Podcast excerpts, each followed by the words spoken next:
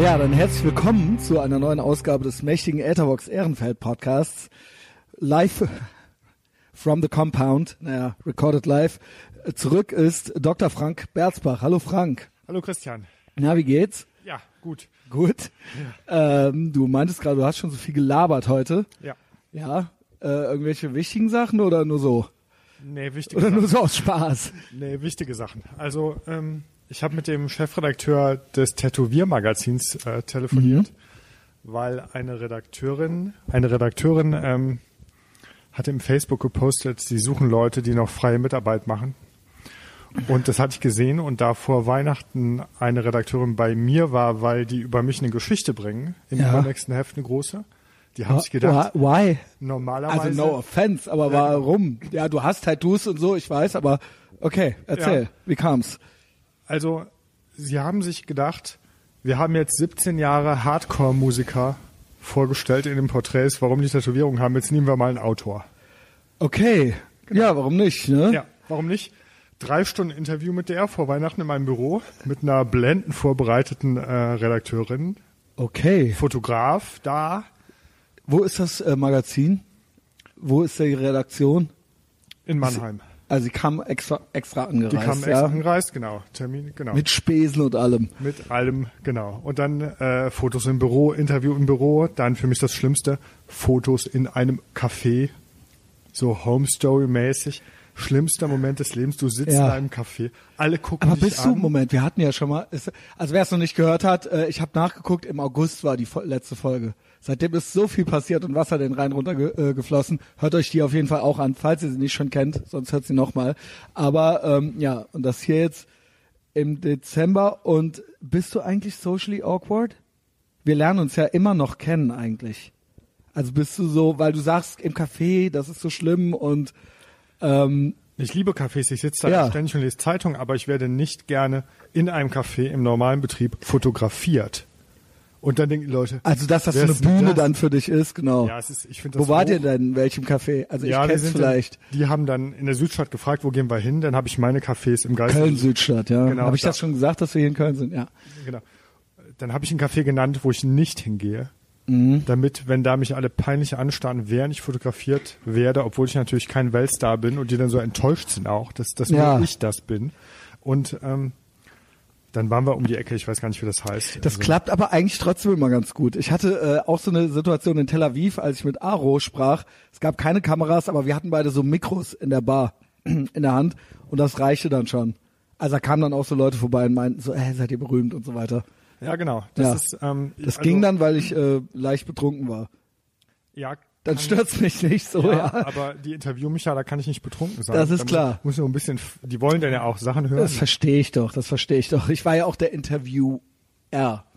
Das ist, das ist eine viel bessere Situation. Also, Naja, ich mache hier keine Interviews, äh, das ist eigentlich mehr so ein Witz. Also wir machen ja hier Gespräche, ne?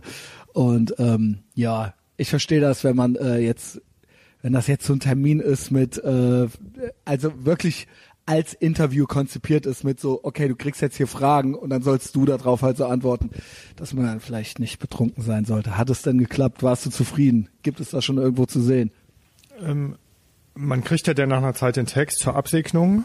Fand ich super Interview. Also ich Ja. werde oft angefragt, oft interviewt, Spiegelwissen, verschiedene Magazine. Mhm. Das mache ich gerne, weil wenn es ordentlicher Journalismus ist, kriegst du es zum Absegnen.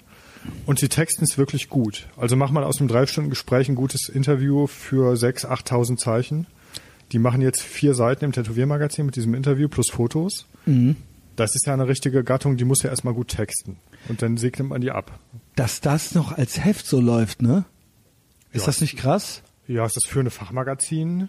Ja, deswegen, also ich frage, ich bin immer wieder bei Print überrascht. Ne? Ich bin auch, ja, äh, alle wissen's, ich komme nicht mehr viel zum Lesen aus Gründen, ja, also äh, aus Gründen, die bei anderen auch da sind, äh, wie das halt eben so ist. Aber ich verbinde auch sowas Nostalgisches mit dem gedruckten Wort halt so, ja. Also ich äh, mag Zeitschriften und ich äh, Magazine und ich mag auch Bücher.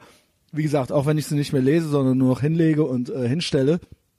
Aber ich frage mich trotzdem, wie das funktioniert. Ja, also ähm, klar, so ein Galore oder sowas, das ist dann halt eben so ein Special Interest Ding und das ist dann halt, hat dann eben auch was, ja, das ist dann so Leute, die halt gerne auch noch eine Schallplatte zu Hause stehen haben, die haben dann vielleicht eben auch noch gern das Magazin. Da gibt's dann halt so eine, äh, ich will's jetzt mal, ich zähle mich auch so ein bisschen dazu, aber das hat dann eben auch was Prätentiöses und so und guck mal hier, es liegt jetzt hier auf dem Tisch und so weiter, ne?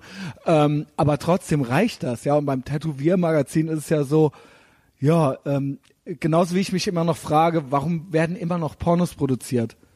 Ja, also ähm, gibt's nicht schon genug und wer kauft das noch? Ja, also äh, nicht, dass ich mich auch nicht immer wieder über neue Sachen freue, aber so es ist, ne, also so wie viele Tattoo-Motive gibt's und wie viele Bilder gibt's und dann eben auch noch dieser Aufwand als Printmagazin, ne? Also es ist ja eine, äh, logistisch relativ aufwendig. Man könnte ja jetzt auch eine Homepage machen, theoretisch. Ja, Ja, also kann die ja- gibt's ja wahrscheinlich auch. Ja, also ich lebe natürlich in so einer Welt der alten Medien. Also ich habe ja, Ja. alles analog, ich lese analog, ich lese Bücher, ich lese Zeitungen, Tages. Ich bin, das ist nur meine Welt. Deswegen würde ich das immer hochhalten. Es ist eine andere Qualität, wenn die nach St. Petersburg fliegen, machen mit einem Profifotografen ordentliche Fotos, keine Scheißfotos und machen einen geilen Text darüber. Und ich glaube, in der Fachwelt ist es immer eine andere Wertigkeit. Ich frage mich aber trotzdem, es geht ja um eine reine, es geht ja um Profit auch irgendwo. Also darum geht's nicht, ob das jetzt besser oder schlechter ist. Unterm, am Ende des Tages muss das halt irgendwie profitabel sein. Und dann leben da Leute von und da müssen auch Leute von bezahlt werden. Und das ist halt die Frage. Deswegen sage ich, gibt es nicht schon so viel da draußen? Ja, offensichtlich ja, ich meine, das ist ja eine rhetorische Frage, weil es gibt halt dieses Heft, ja. Also es wird Ja, also sich ich glaub, rechnen, ja, sonst gäbe es das ja nicht. Ja. Also ich glaube, Qualitätsprodukte halten durch. Ist das so? Wie viele Qualitätssachen wurden eingestellt, oder? Also ich meine, oder werden ständig eingestellt. Also ich glaube, der Trash wird nicht überleben, weil dafür hat man alles Digitale. Aber ich glaube, die Qualität, also für mich, also ich will das gar nicht generalisieren, aber Ja, ich wollte es generalisieren Alle eigentlich. meine Medien, die ich so nutze, sind seit Aber du reichst doch nicht, Frank. Jahrhunderten. Ja, aber mich, also ich kann ja nicht sagen, also du reichst auch nicht. Also Ja, genau, genau, deswegen. Du Ach stellst- so, ja, aber du da ist die, dir nicht die. Frage, du stellst dir nicht die Frage, warum machst du einen Podcast? Es gibt ja tausend. Ja, aber äh, die Logistik ist wesentlich geringer und äh, die Kosten kann ich sehr gering halten, ja. Ich kann quasi ausschließlich durch Qualität oder durch Trash überzeugen und habe nicht wesentlich höher, also ne, also ich bin äh, meine meine äh, mögliche Vertriebsmöglichkeiten sind genauso wie die äh, im Prinzip, wenn einer, wenn äh, jetzt äh, ein öffentlich-rechtlicher Sender einen Podcast hochlädt. Ich habe dieselbe Reichweite, nur ich bin unbekannter.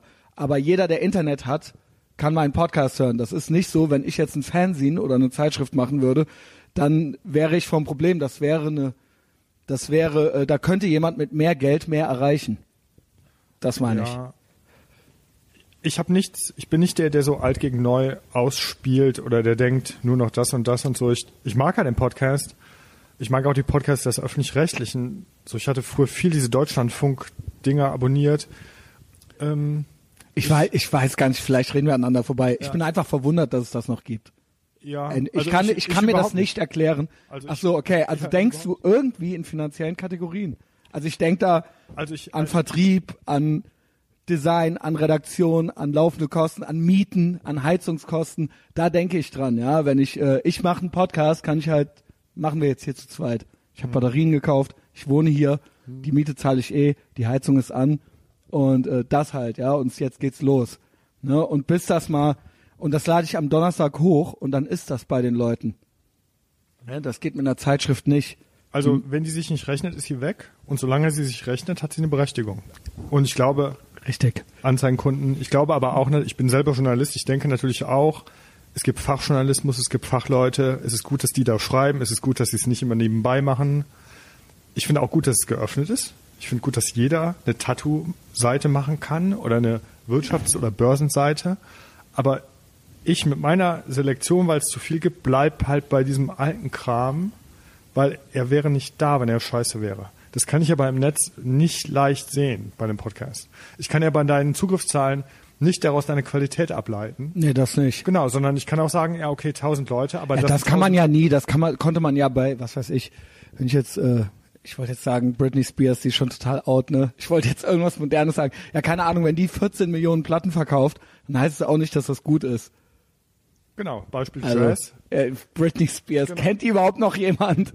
Ja. ich bin alt. Ich glaube schon. Aber du weißt, was ich meine, ja? Was Ja. ist denn gerade so modern Ja.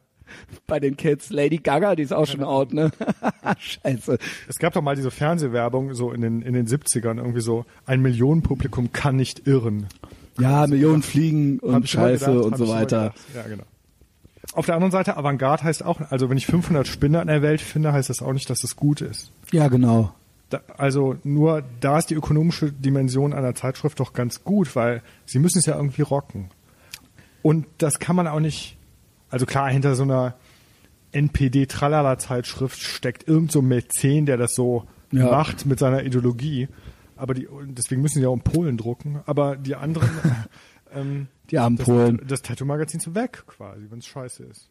Ja, Sagen genau, deswegen, und da, gerade da wundert mich das, weil es doch ein relativ, klar, man kann dann, okay, wir machen 14 Jahre oder 15 Jahre Hardcore-Musik und jetzt nehmen wir den äh, Autoren, ähm, aber irgendwo ist es ein sich, deswegen habe ich das jetzt, weil es ist ein visuelles Medium, es ist, ähm, ne, es, es, äh, es, es geht um um Tattoos halt eben, um Haut und äh, die Tattoos da drauf. Und am besten sollen die Menschen, wenn es geht, auch noch irgendwie gut aussehen. Müssen sie nicht. In erster Linie müssen natürlich die Tattoos gut sein. Also da sind ja alle möglichen Mensch, Menschen drin. Aber es hat eben was, ähm, ne, es entwickelt sich zwar weiter, aber wie viele Bilder von Tattoos kann man jetzt machen? Deswegen, ich musste da so an Pornografie denken. Es ist jetzt nicht genau dasselbe, aber ähm, ne, also es ist irgend, irgendwo wiederholt, also keine Ahnung, wenn du jetzt fünf Tattoo-Magazine in die Hand nimmst, natürlich sehen die ganz anders aus als vor zehn Jahren. Mich wundert, die haben ja auch Tattoo Erotica, gehört auch zu denen. Okay. Da wundert mich, dass es die gibt. Also tatsächlich, weil, also wenn ich jetzt eingebe, irgendwie Tattoo Girls, weiß ich auch nicht, dann habe ich das Netz voll Bilder, die zum Teil genauso gut oder besser sind als das, was die so Print machen. Da wundere ich mich. Ich kenne es aber nicht gut genug. Ich weiß nicht, wie die Textebene ist. Vielleicht leben sie vom Wandkalender oder von Anzeigen oder so. Ja, irgendwie. Ähm, keine Ahnung, aber das ist jetzt nur exemplarisch. Du hast gefragt, wie mein Tag war. Ich habe dann solche Telefontermine, wo es, da geht's ja darum, um Jobs, um weiß ich auch nicht, da will der Chefredakteur mit mir reden und ich lerne die gerne kennen, aber das ist noch eine gewisse Anspannung. Ich telefoniere Wo jetzt, gerne. äh, in welchem Fall? Heute. Heute. Ah ja, okay, okay. das. Genau. Jetzt- Ähm, und dann habe ich um, dann mache ich so, weil ich so viele Termine habe, muss ich die terminieren. Da habe ich um elf da einen Telefontermin und dann lege ich auf einen Tag mehrere Telefontermine. Für mich total stressig, weil ich ich telefoniere nicht gerne. Ich Mhm. schreibe immer. Aber man muss am Anfang reden mal. So. Auch verhandeln, ja. Und ähm, ja, dann gab's noch so Telefonate, die sind wichtig, Vorlesungen und Vorträgen für die Veranstaltungsorganisation.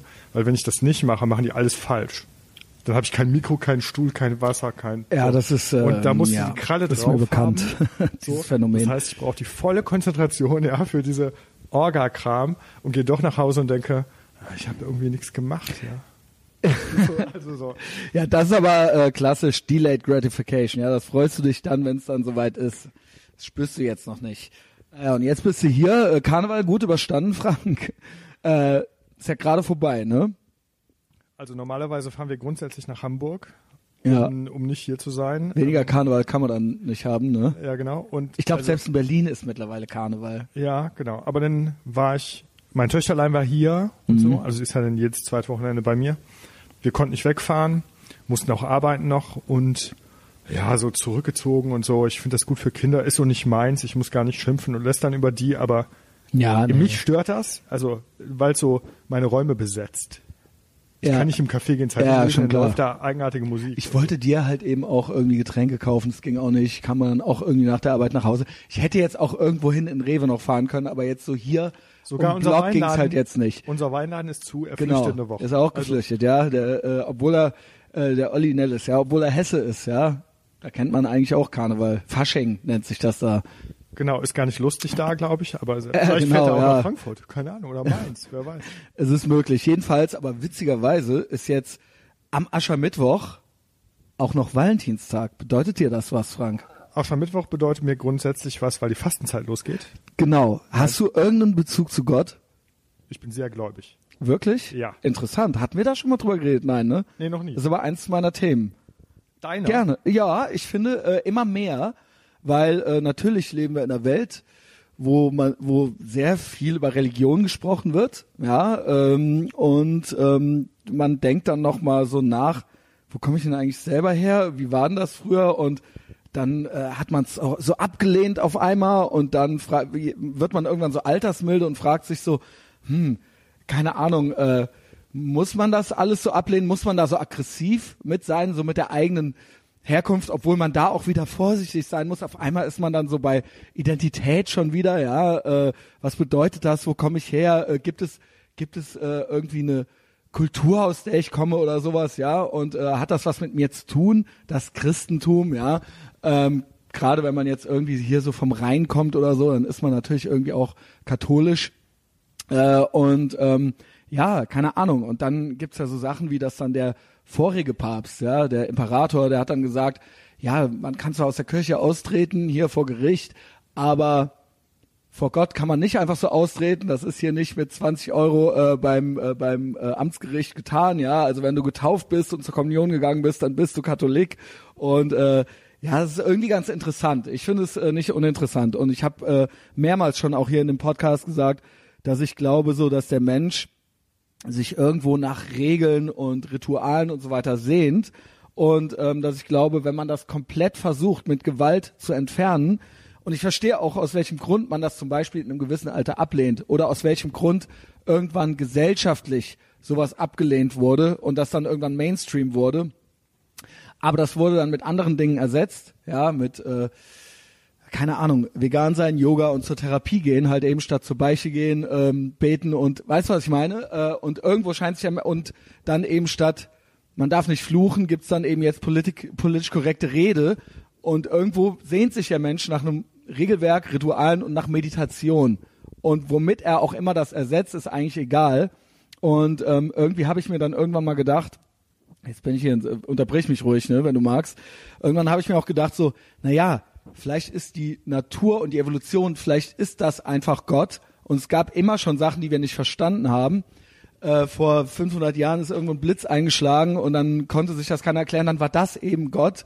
Und jetzt gibt's eben Sachen, vor dem Urknall, da wissen wir halt nicht. Und dann ist das jetzt eben Gott. Und vielleicht können wir die in tausend Jahren erklären, aber es wird immer irgendwas geben. Und das große Ganze, und es ist eigentlich scheißegal, welche Religion du dir dafür aussuchst, du musst kein Katholik sein. Ich bin's halt nur mal zufällig. Du könntest jetzt auch, äh, was weiß ich, äh, Buddhist sein oder sowas. Es geht nur, es ist ja eigentlich nur so eine Metapher und ein Symbol und eine Möglichkeit, in sich zu gehen. So. Und da bin ich, in dieser Hinsicht bin ich ein bisschen altersmilder geworden. Es gibt natürlich noch eine Religion, die ich ablehne, mindestens, aber, ähm, aber, ähm, ja, wenn das so, wenn man da so sein eigenes Ding irgendwie draus machen will und natürlich auch kulturell halt so, ja, ne, wir hatten ja alle Weihnachten als Kinder gefeiert und so weiter. Also das kriegt man ja so ganz dann nicht raus aus einem. Also ähm, hier ist nix, du guckst dich um gerade. Ja, ich gucke mich um, weil, also ich glaube, wir können kulturell nichts verstehen, in, im Westen, ohne was über das Christentum zu wissen. Ja. Deswegen suche ich nach einem Foto oder ein es Bild gibt hier tatsächlich ein nichts. Plakat, ein Plakat, wo ich einfach sagen kann, Bildaufbau, christliche Ikonografie. Ach so, das meinst Nur du. weil man es halt nicht weiß, denkt man, es wäre nicht christlich. Also ich hatte nie die Phase, dass ich nicht christlich war. Ich hatte aber auch nie eine Nie? Phase. Nee, nie. Ich, also für mich war das immer ein Glück. Hast du das nie abgelehnt? Äh, irgendwie oder oder auch die Institution dann, weil viele Leute sagen dann ja, äh, ich kann ja trotzdem die Kirche ablehnen, aber für mich selbst kann ich ja irgendwie Christ sein oder sowas. Das finde ich dann, naja. Ja, also ich war nie eng verbunden mit diesen Institutionen. Also ich schätze die Kirche, aber nur an bestimmten Bereichen, Mhm. zum Beispiel die Orden, also die Ordenstraditionen und die großen Klöster- und Ordenstraditionen sind alle aus Kritik an der Amtskirche gegründet worden. Alle diese Ordensgründer mussten hunderte Inquisitionsprozesse über sich ergehen lassen. Und mir sind so diese tatsächlichen Varianten des praktizierten Glaubens sehr wichtig. Und ich hatte nie Scheiß. Du auch Katholik? Doofe Frage jetzt. ja, also ja, weil du hast so genickt eben, Genau. aber das sahen die Leute ja nicht. Genau. Ich hatte nie scheiß Lehrer. Religionsunterricht war für mich immer was, da durfte ich selber denken. Das fand ich schon mal gut. Ich habe mich in Berlin sehr gefreut, als ich Sebastian getroffen habe. Von der Bierfabrik, dass er sagte so, ja, mich interessiert das jetzt und ich gehe jetzt mal in die Kirche und so. Dann weiß ich, okay, direkt eine gemeinsame Gesprächsgrundlage. Ich bin gar kein Kirchgänger wöchentlich, aber so, aber ich habe da einen positiven Bezug. So, und ich begegne da guten Leuten. Und ich, nächste Woche ist hier in Köln äh, Missionale heißt das. Das ist ein Treffen von so 100 wilden, innovativen Kirchenreformer, so im Bereich des Evangelischen. Und da halte ich so einen Vortrag über über Institutionen verändern und Frustration und Kreativität. Fühle ich mich total geehrt. Auch wenn Theologie im Magazin mich interviewen, fühle ich mich total geehrt. Oder ich kriege nach meinen Büchern auch, ähm, ich kriege Briefe von Mönchen. Die schreiben mir, weil sie meine Bücher lesen. Das ist für mich eigentlich der höchste Adelstitel. Weil die sind keine Esoteriker oder Spinner, sondern das ist ihre Lebensform. Dafür habe ich verdammt Respekt, wenn man den ganzen Scheiß nicht braucht, von dem wir so auch abhängig sind. Mich beeindruckt das. Ich glaube nicht, dass alle Religionen gleich sind, überhaupt nicht. Äh, Genau wie äh, Religion ist ja Kultur im Prinzip und genau wie nicht alle Kulturen gleich sind, Ja, sind ich, auch nicht alle also Religionen, ja. ja, ich glaube, dass weder Religion nur Psychologie oder nur Kultur ist, aber es hat spielt alles da rein. So. Ja. Für mich, Ab- ich verlange ja, es von keinem, Ideologien oder wie, wie man auch immer es nennen will. in meinen Hardcore-Zeiten, mich haben diese Ersatzreligionssucher, diese aggressiven Weihnachtsfeinde immer genervt, weil ich rede zehn Minuten mit denen und man braucht kein großes psychologisches Gespür, um zu merken, dass sie eigentlich so Glaubenssucher oder Gottsucher sind mit anderen Mitteln. Genau. Weil das ist eine Energie, die die haben. Ich finde das eigentlich ärgerliche ist, dass sie so tun, als wären sie es nicht. Also das Ja, ist, das- dass das sich so übergestülpt wird, so, ach guck mal hier, wie progressiv wir sind und so weiter. Aber eigentlich sind es dieselben Mechanismen, die da irgendwo ablaufen oder dieselben Wünsche und dieselben Bedürfnisse. Genau, und da kann man doch sich an der Tradition halten, weil wenn man sagt, ja, okay, die Bibel ist so ein, so ein Buch mit tausend Widersprüchen, aber auch tausenden Geschichten über die eigene Erfahrung mit Gott. Und wenn man sagt, okay, diese Institution hat, äh, ist riesengroß, der Kirche, die hat Bereiche, die sind sehr toll und attraktiv, wo man einfach sagt, für mich gibt es zum Beispiel Heilige, es gibt Menschen, die leisten mehr als andere, bis zur Heiligkeit. Es gibt auch Spinner, Punkt, klar. Aber Gut, das ich gucke in die Tradition, habe da Respekt vor, denke, ja, es gibt ja denn über das Jesuitische so eine, so eine Brücke nochmal in den Zen-Buddhismus, für mich ist das sehr wichtig. Wenn Leute seit tausenden Jahren sich irgendwie vor eine weiße Wand setzen und 30 Minuten versuchen, mal still zu sein, sich zu konzentrieren, Oh dann, hat das, dann, hat das, Horror. dann hat das einen Übungswert und es hat eine Berechtigung. Und es kann nicht ganz blöd sein, weil wenn ich die Zeitung aufschlage, diese ganze Kulturkritik heute, so die findest du auch bei Buddha, nur bei Buddha gab es kein Smartphone. Das heißt, dass unser Geist unruhig ist oder wir so rappelig sind, ist nicht eine Frage von bösen Medien, dover Kulturbeschleunigung. Natürlich. So, die Religionen haben, glaube ich, so ein Gespür dafür, dass der Mensch so ist, aber sie haben ein Programm, wie man üben kann, das zu verbessern. Mich beeindruckt das. Mich beeindruckten Leute, die üben, die arbeiten. So, beste Arbeitslehre ist christlich. Ist besser als alle modernen Arbeitspsychologien. Ich finde es geil, darüber zu schreiben und auch in Büchern das Leuten zu erklären, die gar nicht so interessiert sind an Religion. So ist wie ein Übersetzen, ist wie ein Vermitteln von Ideen, um die Leute mal locker zu machen. So, weil das sind Erfahrungswerte. Du kannst, wenn man aus Erfahrung einer Religion beitritt oder aus Bekenntnis, finde ich das gut. Ich finde es schlecht, wenn man gezwungen wird oder wenn was verlangt wird oder wenn die Religion krass moralisch ein so schränkt, weil das ist, glaube ich, eher kulturell. Aber das äh, tut, also, aber ich finde, das gehört auch zur Religion.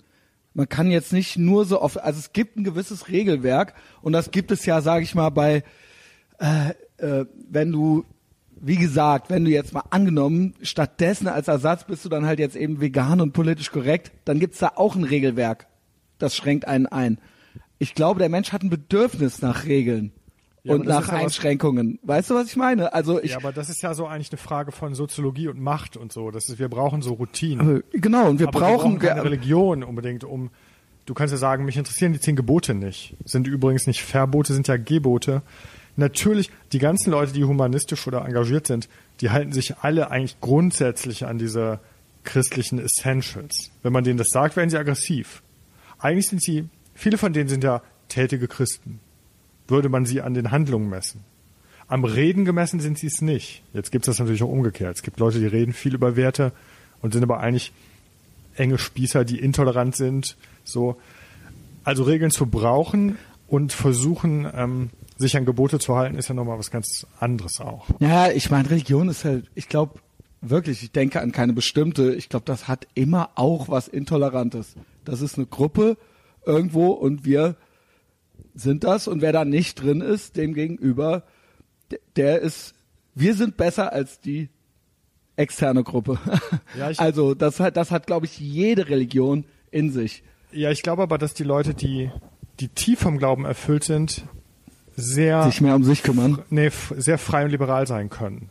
Also wenn man sich jetzt überlegt, dass so ein komisches Land wie der Iran den höchsten theologischen Preis an einen katholischen Professor in, in Paderborn jetzt verliehen hat, wegen dem Okay. Islambuch, dann treffen, da sind, wie du sagst, die Leute sich einig, wie die Orden unter sich. Jetzt sind das aber Räume, wenn du jetzt in die Klöster gehst oder sonst was, das sind wirklich Räume, wo es nicht um Profit oder um politische Macht oder um kulturelle Sachen geht, sondern geht es um was anderes. Diese Leute sind sich, glaube ich, sehr schnell einig. Das sind aber auch permanent Übende. Und das sind Leute, die, äh, die kannst du nicht irgendwie, die verführen keinen durch Ideologien oder die sind nicht evangelikal oder so oder hochaggressiv oder Ja, die kümmern das, die, das ist ja wirklich eher hochindividuell, weil die sind ja mehr mit sich beschäftigt als da mit ja, das anderen. gut. Ich glaube, die sind, mehr In mit anderen Klöstern? Nee, in Klöstern sind sie mit Das meine ich, die sind doch mehr, was da draußen passiert. Also sie kümmern, sie gehen doch eher in sich tatsächlich und ähm, Ja, die beginnen bei sich, könnte man sagen. genau, genau. Und das ist ja eigentlich äh, irgendwie auch Ja, finde ich geil, bei sich zu beginnen. was erstrebenswertes, ja. Ja, also erstmal selber, ne? Weil ich finde auch so, Religion ist ein bisschen was, man sollte nicht denken, man könnte einfach Christ sein. Ich glaube, das ist eher so ein Fernziel. Also schau dir die Bergpredigt an. Ich meine, du kannst ja nicht durch eine Kopfentscheidung deinen Feind lieben.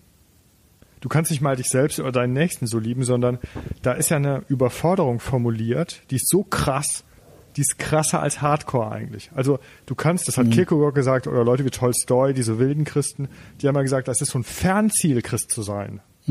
Da kann man mal versuchen, dran zu arbeiten, aber es ist, das ist eigentlich mehr als kalt duschen. Also das ist eine harte, krasse Überwindung und es gibt Leute, die begeben sich auf diesen Weg. Schon mal kalt geduscht in letzter Zeit. Ja, aber schon Hast mal, du es versucht, schon mal- nachdem ich schon so mal- viel drüber sprach? Schon, schon mal Feinde äh, geliebt, also schwierig, ja. Ja, ich versuche keine Feinde zu haben. Da bist du, glaube ich, nicht gut drin. Das stimmt, aber ähm, das stimmt. Aber da pass, pass auf. Nein, es ist anders. Ähm, ich liebe die nicht, aber ich versuche, ich versuche ähm, tatsächlich keine Feinde zu haben, die ich hasse. Ja, so, das ist gut. das ist das vielleicht ähm, besser formuliert. Das ist ja buddhistisch quasi, weil Weil ich bin, ja, keine Ahnung, jetzt äh, geht's auch tatsächlich schon um mich, aber vielleicht kannst du ja sagen, wie das bei dir ist. Ja, vielleicht habe ich auch mehr Feinde als du. Ich habe sie nicht gezählt. Ich kenne sie auch nicht alle. Keine Ahnung. Hast du Feinde, nee, Frank? also ich hoffe nicht. Also, Ja. ich, also ich tue zumindest nichts dafür, aber ich habe natürlich Kriegst du manchmal Ärger? ja natürlich, wenn ich Leuten Also jetzt Job, nicht- ja, also genau. aber das ist nicht Hass. Nein, aber äh, es ist- schreiben da manchmal, was weiß ich, äh, sind die Leute manchmal wütend auf dich. Ja, natürlich Studierende sind natürlich schnell, Zum Beispiel. wütend, wenn die Noten nicht stimmen und so. Aber das ist jetzt nicht Hass oder Feindschaft. oder? Okay. Das ist Reiberei. ja, das ist ja, Genau. Ja, das ist das sind keine also, Feinde, die sind ja dann auch wieder weg Also ich und dann bin ist keiner, der so über negative Emotionen sich Zuwendung holt. Also ganz Ja. im Gegenteil. Du sagst aber, ich bin so lieb. Also ich versuche Ja, du bist, äh, also du, du, du bist, ähm, ja, du bist, äh, was heißt lieb, ne? Also du bist, ja doch, du bist lieb, aber du möchtest, du möchtest auch nicht unbedingt jetzt auf Teufel komm raus Krawall haben, ja? Ja, äh, ich möchte das eigentlich auch nicht, also nicht auf Teufel komm raus, aber ich möchte es auch nicht auf Teufel komm raus verhindern. Ne, so Harmonieliebe kann ziemlich problematisch sein und am Ende ja der mehr Aggression wecken als also Ja, wir hatten mal das witzigerweise, ich habe das glaube ich noch nie so richtig im Podcast gesagt, immer nur so nebenbei. Ich war auch bei dir in einem Seminar, ne? Ähm, ja genau, das war schön. Genau. War, war das schön? Ja, das war für die Studierenden sicher eine Begegnung der dritten Art. Was? Äh, warum? Ja, aber die, die Wissenschaft bringt einem ja schon so bei, erstmal halt den Ball flach, lerne erstmal, sei nicht so überzeugt von dir, so hat mal ein bisschen Demut, so, so, ja. Und wenn dann vor einer sitzt wie du, der sagt, ich bin geil, ich mach das geil. Ja, ich habe das ja nicht besten. gesagt, ich bin geil. Nein, du ja. strahlst das für die aus. ja. Das hat zwei Effekte. Der erste ist, du, du gibst Energie Ja. ab. Die merken, wer sich anstrengt oder wer das will, der kann was bewegen. Mhm. Das ist total beeindruckend. Ähm, auf der anderen Seite sind sie auch skeptisch und beobachten erstmal, weil sie es denn nicht so gut kennen auch oder die Themen nicht kennen. Mhm. So sehr interessant war, eine Woche später war Melanie Rabe ja da, die, die Autorin. ja, wo du meintest, die ist irgendwie das Gegenteil von dir. Genau, die ist habituell erstmal sehr viel anders, ganz Ja. anders als du. Ähm, das war aber ein, das war sehr, sehr schön, so im Kontrast. Okay. Ja, das freut mich. Ähm, ja, und da sprachen wir das auch kurz an. Vielleicht ist das ein gutes Beispiel an der Stelle, dass ich ja gefragt wurde, sowohl von Dreisat als auch von Pro7, wurde ich ja zu, wurde ich ja angeschrieben. Zum Glück, vielleicht kann man sagen, ich war in den USA, ja. Aber in diesem Zeitrahmen sollte ich zu zwei äh, Talkshows als Bösewicht eingeladen werden zur Debatte Hashtag MeToo. Und du, und ich glaube, wir sprachen oder schrieben kurz miteinander, wir schreiben auch öfter, ja, also wir sind jetzt nicht nur so hier, äh, Frank erkundigt sich öfter mal nach mir ganz lieb, weil er lieb ist. Ähm, und Frank war dann eben so, gut, dass du das nicht gemacht hast. Das finde ich gut und es ist besser so, das wäre dann so und so geworden. Und ähm, ja, und ich habe gesagt, ja, ich verstehe es, aber ähm, ich halte es eigentlich nicht für gut, sich immer zu ducken. Also so hat ich das dann interpretiert. Vielleicht hast du das aber ganz. Äh, ich ich will, ne, das impliziert ja dann, dass du dich ducken würdest. Aber ähm, so habe ich es nicht gemeint. Nur ich habe dann auch gesagt, so irgendwo ähm, äh, zei irgendwo zeigt, ist das auch ein Zeichen, kann das auch ein Zeichen von Schwäche und Unsicherheit sein. Das muss vielleicht auch immer individuell entschieden werden. Man muss vielleicht nicht auf jeden Mist eingehen und sich zu jedem Mist äußern, aber man muss sich auch nicht immer einreden, dass es äh, jetzt Stärke wäre, äh, nicht etwas zu sagen. Und das ist vielleicht, aber trotzdem ist das vielleicht, zeigte das vielleicht so unsere verschiedene oder unsere unterschiedliche Mentalität oder sowas. Ja, ich, ja. ich glaube, es zeigt ja unterschiedliche Medien. Das Fernsehen wollte dich als Bösewicht vorführen. Das ist geistlos. Aber haben die so dumm. natürlich nicht gesagt, muss Nein. man ehrlich dazu sagen. Die haben nicht gesagt, hallo, wir brauchen noch ein Arschloch. Aber, Nein, aber das war unsere ja- Vermutung, ja. Fernsehleute sind sehr geschickt und die wollten dich als böse, als Buhmann vorführen. Und wenn man nicht sehr viel im Fernsehen ist, ist man denen erstmal rhetorisch auch, glaube ich, nicht so gewachsen. Die instrumentalisieren einen und es ist dumm, sich, glaube ich, instrumentalisieren zu lassen. Das stimmt. Meine Antwort auf die MeToo-Debatte ist ja, am 12.04. erscheint von mir eine Streitschrift im Playboy. Da Gut. werde ich aber nicht instrumentalisiert, sondern ich kriege eine Textrubrik oder ein Textformat und darf sagen, was ich möchte und keiner redet mir da rein. Und das ist ein Diskursanstoß. Das wird auch mir wahrscheinlich Feindinnen machen, aber auch viele Freundinnen. Siehst du, dann kriegst du deine Genau. ersten Feinde. Ja, ja, das ist ganz, sind, sind nicht meine ersten. Also ich, ähm, als ich mich beworben habe bei der Hochschule, gab es einen Eklat. Ich habe dann das Vorsingen gemacht, also ne, das, ähm, den Bewerbungsvortrag vor so einer Kommission und da waren alte Dozenten von mir, die haben einen Text hochgehalten, den ich im zweiten Semester als Student geschrieben habe. Da habe ich mal gefordert, dass man ein Fach abschafft, weil die Dozenten so schlecht sind. Und da hat die Frau gesagt, die hat das hochgehalten, hat gesagt, haben Sie das geschrieben hier, Sie bewerben sich jetzt hier, das ist faschistoid. Hat die mir im Das ist Bewerbungsvortrag ja auch so ein gesagt. Wort, ne? Genau. Ja, also, die wussten wahrscheinlich nicht, was das war, aber ähm, Ja, es ist ja auch vor allen Dingen so. auch so eine, da hatte ich echt Feinde. Bei meiner Bewerbung an der Hochschule hatte ich richtig Feinde. Also das war mies in der Situation, weil ich wollte mich ja bewerben. und äh, ja, wie ist das Aber so? ich würde nicht so ins Fernsehen gehen. Also das ähm, ist sowieso nicht mein Medium. Mhm. Aber ich bin auch Autor. So als, du bist eher, glaube ich, vielleicht bist Das du ist, äh, im Podcast äh, auch besser fürs Fernsehen. Ja, das kann natürlich unter Umständen gut gehen oder nicht, weil ich kann dann nicht Korrektur lesen, wenn mich jemand fragt und das muss jetzt, ich, ich, ich weiß nicht, was diese Person darauf erwidert. Ich weiß, ne, es ist eine, es ist eine echte Situation, wenn du dich einschließt mit einem Blatt Papier Ja, genau. und dann eine Woche später das abgibst, dann wird das schon sitzen, ja. Ähm, und das ist natürlich eine Kunst für sich, ähm, nicht nur selbstbewusst genug zu sein, sondern auch ähm, Schlagfertig. Genau, schnell. und, und dann Genau, muss es ja. auch so sein, dass du dich am besten hinterher nicht dafür schämst, ja. Ähm, Ja, und dass sie dich nicht, dass sie es nicht so zurechtschneiden, Genau, dass so und ein es paar gibt Scheißsätze Leute- von dir übrig bleiben im Fernsehen. genau, und die ich habe anderen sind weg. Und dann kriegst du Hassmails, weil man bestimmte Zitate von dir benutzt im Fernsehen. Nein, man kann einfach viel, man kann ganz viel bei sich kaputt machen damit, weil das ist dann da draußen und das ist dann immer da. Aber das ist eben das Risiko. Das Risiko ist sehr hoch, aber wenn es klappt, wenn du diese Leute dann irgendwie verbal irgendwie voll komplett entwaffnest, ja, und ähm, am besten noch irgendwie äh, äh, ja nicht vernichtest, aber weißt du, was ich meine? Also so, äh, ich, Ja, so ne? intellektuelle also, Überlegenheit Genau, genau, und ne? sowas, Das ja. ist vielleicht jetzt Aber so viel martialisch das Wort. ja, doch, so viel. Also das glaube Ja, ich dass zum Beispiel, die, du dass die, so, dass die nichts mehr erwidern können, ja. Und das habe ich hier und da gesehen. Zum Beispiel zuletzt bei Jordan Peterson. Ich habe das gesehen, dieses Channel 4 Interview, das jetzt Millionen Mal geguckt wurde. Ähm, da war die Frau, die ihn da interviewt hat, die konnte nichts mehr sagen. Ja? Und er war ganz ruhig und er war ganz cool. Ja, aber das ist doch Überlegenheit. Genau, aber er hat sich da, aber das wusste man vorher nicht. Das konnte er vorher auch nicht. Gut, er wusste das vielleicht, weil er einer der intelligentesten äh, äh, Psychologen der Welt ist und so weiter und weil er ähm, äh, eh cool ist, ja und ähm, ja, das war, das weiß ich bei mir nicht zwingend vorher. Wie leidenschaftlich werde ich? Wie stammelig wird's? Oder kommt das dann einfach so aus mir raus?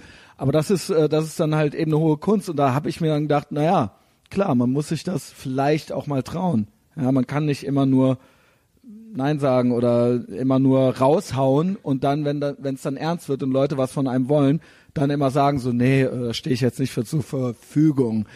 Ja, das war einfach nur so eine Überlegung und das sind eben verschiedene Ansätze, wo ich nicht weiß, Ja, aber was ist jetzt richtig, was ist jetzt falsch. Und das ist vielleicht keine Grundsatzfrage. Das ist das bei den Interviews. Also wenn ich Bücher schreibe, muss ich Lesungen machen und die diskutieren und ich muss Interviews geben und mich fragen lassen. Ich kann nicht ein Buch schreiben und mich dann zurückziehen in eine Höhle Und und, sagen, sagen, ja, so, genau. genau, ihr eure Fragen interessieren mich nicht.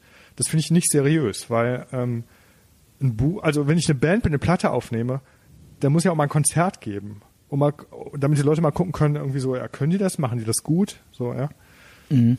Beim Fernsehen bei dir hätte ich ja Angst gehabt, die nicht, dass, nicht, dass du nicht schlagfertig genug bist oder intelligent genug, sondern dass du 30 Minuten redest und dann Und nehmen die davon vier Minuten und dann nehmen die aber nur so Sätze und sagen nachher, Christian Schneider ist gegen das Frauenwahlrecht. Und so teasern die dich an und dann sagst du noch drei Sätze und dann guckst du dich selber im Fernsehen und denkst, wer ist das?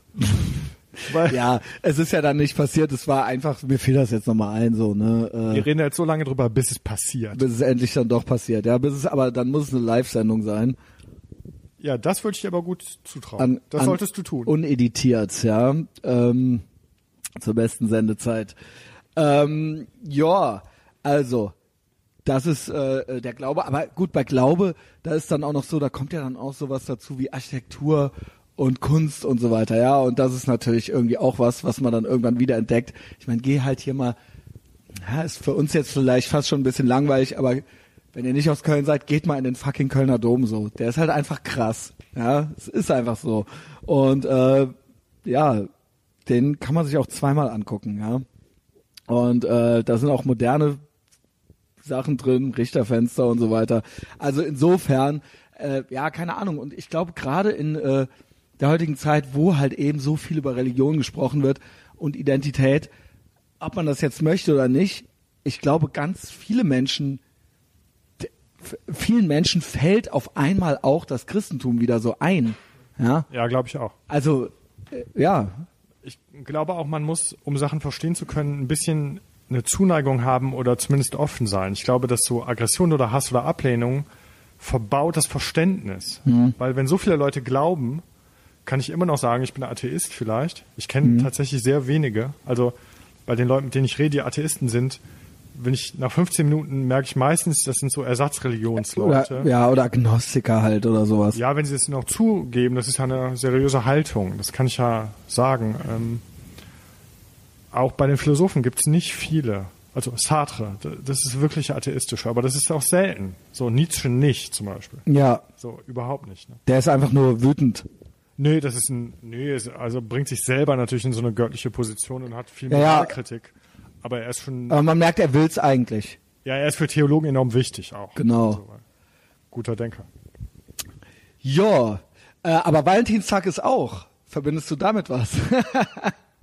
es ist am Aschermittwoch Valentinstag. Ja, Ja, ich bin da ganz- Also quasi gestern. Ja, also das Problem ist die Fastenzeit. Hast du, jemand, hast du jemanden, dem du was geschenkt hast gestern? Äh, Der ist morgen.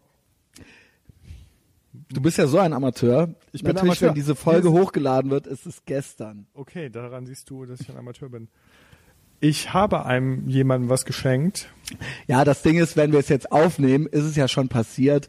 Und das, wenn du es jetzt sagst, ne, also es ist dann kein Spoiler. Das ist super gut. Das heißt, ich kann jetzt Du kannst alles Mikrofon sagen. labern und Und weiß, es wird trotzdem erst ich passieren, verrate aber genau. es nicht meiner Liebsten. Ja, ich habe heute äh, ein Buch von Ernst Jünger gefunden, ein Autor, den ich eigentlich außerordentlich hasse, aber er war Käfersammler.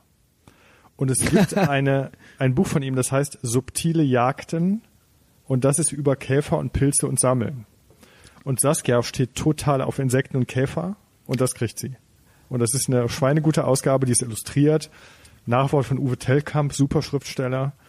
Ähm, und da habe ich mich sofort hinreißen lassen, nachdem ich mit so einer schönen tätowierten Buchhändlerin eine halbe Stunde darüber reden durfte, äh, habe ich es ähm, sofort gekauft.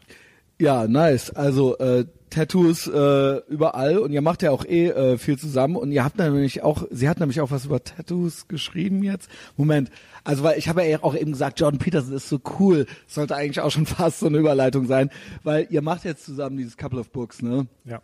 Sag mal kurz, weil ich habe mir da ein äh, Ding rausgesucht, da können wir eigentlich, glaube ich, vielleicht eintauchen. Ja, wir haben, ähm, also wir lesen beide viel und auch viel oder vor allem Print und Bücher und Roman und wir haben die Literaturblogs irgendwann gesehen und haben gedacht, ja, die sind ja alle ganz gut, aber wir wollen mal als Paar was machen und wir machen jetzt dieses A Couple of Books Portal. Nach deiner tollen Beratung übrigens auch, Christian, du warst bei uns essen, Ja. hast uns so in die digitale Welt eingeführt. Ja. Ähm, und jetzt besprechen wir jeden Freitag Ich habe auf jeden Fall alles leer gegessen mit dem scharfen Zeug. und alles leer getrunken, glaube ich. Genau. Und äh, also wir besprechen jeden Freitag jetzt parallel zwei Bücher, das, was wir so lesen, mit so Zitaten, die wir uns vorgelesen haben aus diesen Büchern. Und Saskia illustriert diese Bücher. Also es ist kein Blog mit Fotos von Covern, sondern Saskia malt diese Cover ab. Die liegen nebeneinander. Wir legen Bücher nebeneinander, assoziativ oder die wir tatsächlich gemeinsam parallel gelesen haben und machen so Kurzrezensionen darüber. Ähm, ja, genau. Und äh, ihr habt da jetzt, macht da jetzt, äh, ja, keine Ahnung. Genau. Äh, Versuchen wir jede Woche jetzt mal Ja. gucken. So das und ähm, Jahre. weil das war das eben auch mit dem äh, cool. Ihr habt, ihr habt das über Moment. Also das Oberthema war, das hatte ich mir nämlich rausgeschrieben, Selbstbewusstsein. Und ähm, da hat Saskia was über mit Tätowierungen gemacht, tatsächlich wieder, ja. Und ähm, du hast was mit Coolness gemacht. Ja, also ich weiß nicht mehr genau, wer zuerst das Buch hingelegt hat. Also einer von uns legt zuerst ein Buch hin und der andere findet ein Pendant. Ich glaube, Saskia hat diesen Band hingelegt über einen historischen Band über Geschichte der Tätowierung von Frauen, von dem sie sehr beeindruckt war. Und ich habe ein Buch dazu gelegt, ein Essay von Tobias Lehmkuhl über Coolness. Das ist ein Buch über Miles Davis.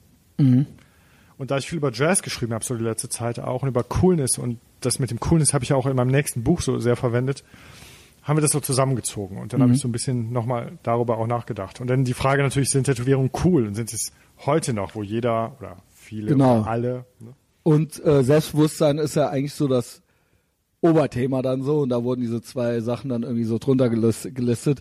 Ja, ähm, äh, interessant mit der Coolness. Äh, sind Tätowierungen cool, Frank? Ja, ich finde schon. Okay. Okay, das war ja eine kurze Antwort. Ja, also, ja, ich, also ich mag es visuell. Ich finde diese Entscheidung, so das machen lassen, dass sie sind so Blickfänger. Man muss sich sehr genau überlegen, ob man lebenslang was tragen will, das lebenslange Bekenntnis. Ich finde, es hat viele, man, man braucht Mut. So.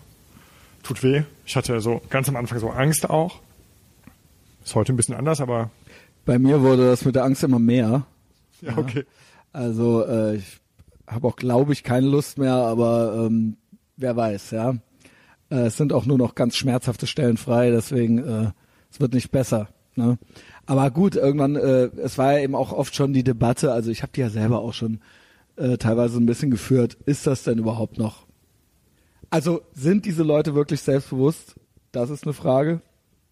Und ähm, diese Leute, ja, da müsste man jetzt jede tätowierte Person auf der Welt über einen Kamm scheren. Aber du weißt, was ich meine, ja. Ähm, vielleicht kann man auch noch Unterschiede machen. Äh, jetzt hier in westlichen Industrienationen und dann auch noch Epochen, ja, äh, war das vielleicht vor 50 Jahren anders und ein anderes Selbstbewusstsein als heute oder im wahrsten Sinne des Wortes ein Selbstbewusstsein, ja. Ähm, und ähm, ja, was äh, ist es? Ist es mutig? Ist das heute noch mutig? Also bei uns glaube ich nicht. Also Ja. je nachdem was, aber also ein Freund von mir, Thomas Mausch, Fotograf, der ist ähm, durch Nordafrika, durch diese Länder gereist und hat dort Heavy Metal Fans porträtiert. Und die dürfen halt die Bandshirts als Tätowierungen und so auch so nicht öffentlich zeigen. Das ist gefährlich. Genau. Das ist so, also die sind mutig. Also wenn die sich so Ja. ein Tattoo stechen lassen, Also islamisches Land, mutig. Genau. Sehr mutig, genau. Ähm, es gibt ja auch orientalische Traditionen der Tätowierung, auch in islamischen Ja, Ländern, auch genau. islamische Zeichen, aber es ist ein bisschen gefährlich, je nachdem wo. Also es ist natürlich jetzt großer Unterschied, wo im Islam. Mhm, genau. Bei uns ist nicht mutig. Also bei uns ist Okay, also, also, ja genau, dann eben, äh, ne, also dann eben vielleicht doch nicht mutig und dann vielleicht auch die Frage, okay, ja, ähm, Rückschlüsse auf, Se auf Selbstbewusstsein, äh, ist, ist man wirklich selbstbewusster, wenn man jetzt viele Tattoos hat, ja? nicht unbedingt. Ja, nicht unbedingt, ne? Die Frage ist auch, ist man cool? Auch nicht unbedingt, kommt auf die Tattoos Ja. an. Das ist jetzt ein bisschen Geschmacksfrage auch. Also ich finde viele Tätowierungen ja furchtbar. Mhm. Und ab und zu finde ich es mal toll und mir Ist tun Leute so leid, die so ja. Moden unterliegen, wo man das dann sieht, denkt man so, ja, okay, man weiß so fast das Jahr, wo die so auf den Trend aufgesprungen sind und haben sich so einen ganzen Arm mit Blumen voll gemacht. Das finde ich dann so hochnotpeinlich Ja. heute. Aber ähm, ich mag, wenn, also wenn die Tätowierungen Bedeutung haben, Mhm. eine tiefgehende lebenslange, und wenn Leute sich dafür entscheiden, finde ich, hat das schon was von einer gewissen Coolness auch das zu tun. Ja. Ich hatte eine sehr interessante Diskussion in Hamburg. Ich war zu einer Lesung in dem Tattoo-Studio von Tobi Tietjen in Hamburg. Da habe ich Formbewusstsein vorgestellt, das Buch, und da waren so 13, 14 Tätowierer auch im Publikum. Und die haben sich in der Diskussion ein bisschen darüber beklagt, dass Tätowierungen nicht so anerkannt seien gesellschaftlich, dass man keinen Job Wann war das? Vorletztes Jahr im Dezember. Da haben die sich darüber beklagt. Ja, und dann habe ich zurückgefragt, dann habe ich gesagt, ja Leute, man lässt sich doch tätowieren, um nicht dazu zu Ja, gehören. Das ist genau. Subkultur. So, ihr wollt Freaks sein und diese Leute waren auch Freaks, als Tätowierer sind Ja. so die normalsten Leute der Welt. Und dann habe ich gesagt, ja, wenn in dem Moment, wo ihr euch mit Halstattoo bei der Deutschen Bank bewerben könnt, hört ihr doch auf, Tätowierer zu sein. Ja, genau. Und das war so ein bisschen in der Diskussion ein interessanter Das ist ja eh eine Debatte, die ich ständig führe. Bei so einem gewissen, also, ne, also so ein gewisses Außenseitertum kann man das nicht unter Umständen auch einfach mal feiern. Ja, also das äh, habe ich jetzt hier schon tausendmal gesagt. So ein Tattoo ist natürlich was Ausgesuchtes. Ne, das muss keiner haben oder keine. Ähm, aber es gibt auch andere Sachen, wo ich auch denke, so, ja, äh, was, das macht dich jetzt vielleicht, hebt dich vielleicht von anderen Menschen ab und ähm, äh, muss jetzt nicht unbedingt dich zu einem Opfer machen, sondern kann dich unter Umständen, das ist natürlich jetzt ein dehnbares, dehnbar, äh, dehnbarer Begriff, ein weites Feld, ja, also äh, klar, keine Ahnung, wenn du jetzt äh, einen Buckel hast, äh, muss äh, ist es natürlich jetzt vielleicht schwierig, den als cool äh, zu zu präsentieren, aber ähm, Ich war vor der Frage nochmal vor einem Jahr oder einem halben Jahr habe ich mir die Finger tätowieren lassen und da habe ich schon länger überlegt auch. Weil das natürlich jetzt, das ist jetzt nichts mehr, wo du sagen kannst, mit Hemd und Anzug ist das weg.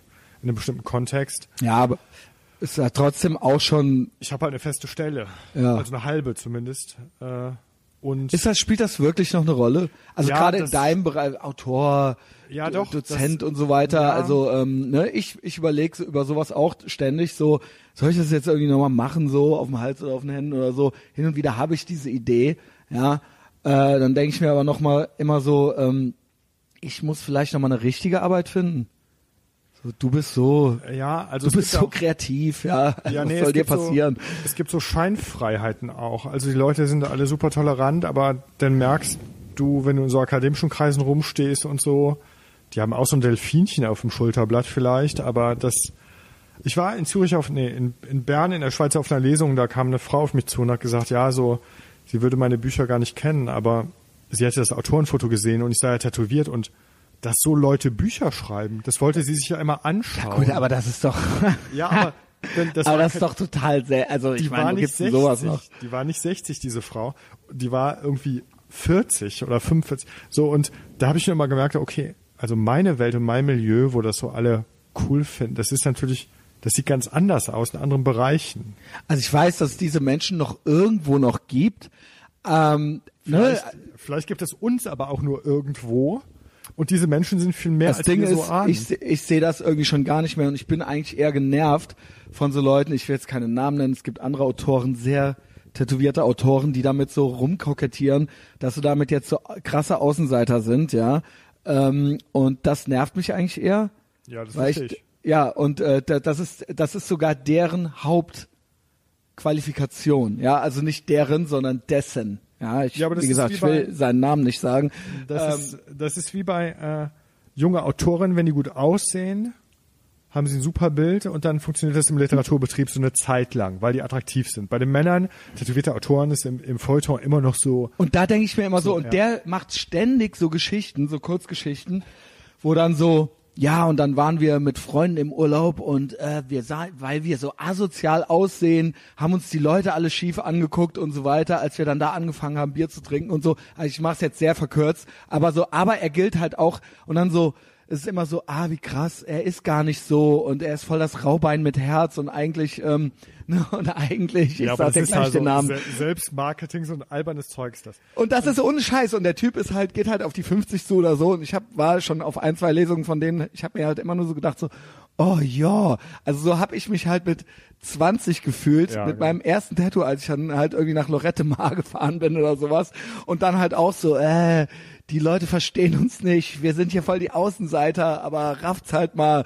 wir sind nämlich cool und so, ne? Und äh, wenn ihr wüsstet, dass wir nämlich äh, in Wirklichkeit auch sogar Abitur haben, ja, dann würdet ihr aber doof gucken, ja, und da habe ich mir nur gedacht, äh, ja, aber ne, aber das, was mich daran so stört, und das ist dann so meine eigene Missgunst, alle anderen feiern's, alle anderen feiern's. Und ich sitze da nur so und denk so, ey, that's it, mehr muss man nicht machen, außer sich so selber so selber so komisch als Außenseiter äh, zu stilisieren. Und äh, nur weil man es dann schreibt, ist es dann auch die Wahrheit. Und äh, keine Ahnung. Und so ein bisschen die Finger und den Hals tätowieren so Jetzt Ende? Es kommt vielleicht Komm. auch ein bisschen auf die Bücher an. Also bei Lesungen sind die Leute ja, ist oft enttäuscht, schlecht. wenn ich komme.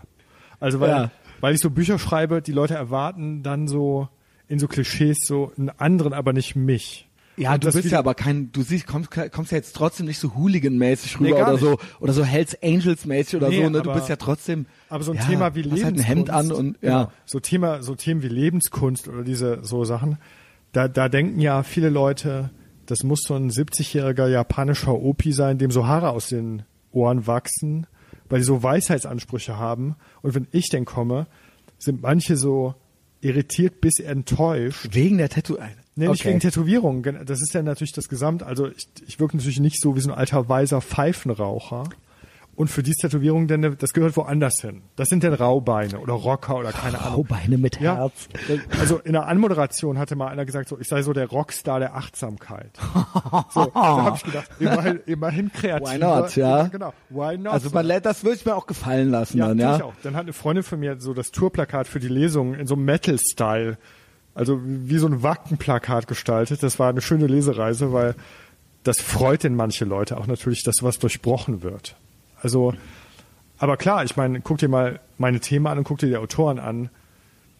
Also die sehen Ja. anders aus, die Leute. Ja, also äh, ist auch so ein bisschen müßig. Einerseits Tattoos, Rebellentum, dann so über Tattoos abkotzen, weil jetzt haben es halt alle, ist halt auch so ein bisschen low-hanging fruit, so, ne? Also das war so ein bisschen so meine Haltung. Äh, ich bin da einfach so, ich finde einfach so ein gewisses Understatement ist manchmal auch nicht schlecht. Und dann kann man sie ja trotzdem haben. Und dann ähm, überrascht man vielleicht doch nochmal die Leute so. Man muss, man muss jetzt nicht bei minus fünf Grad die ganze Zeit mit dem Unterhemd rumrennen. Ja, man überrascht die Leute vor allem durch die, durch die Motive selbst und ob das zur Person passt und was ist das und warum diese und nicht andere. Und das finde ich viel interessanter als jetzt. Also ja, ich bin ein bisschen gelangweilt, aber äh, ich finde, äh, ja, also ich persönlich jetzt so, auch von, Ja, man sieht nicht so viel Spannendes. ja, genau. Äh, und alles ist auch irgendwie, also ne, es ist auch teilweise wahnsinnig gut geworden. Also so richtig gut und es, es ist nicht schwierig, wenn man Lust hat, wenn man es möchte, ein gutes Tattoo zu kriegen.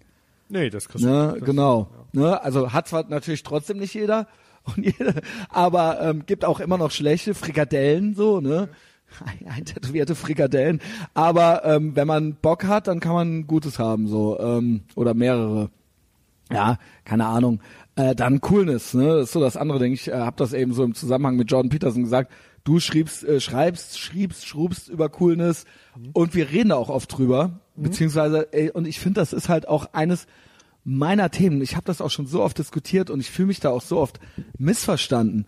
Natürlich haue ich dann äh, manchmal so Punchlines raus wie lieber tot und cool als lebendig und uncool. Ist natürlich witzig gemeint. Ist aber auch ernst gemeint.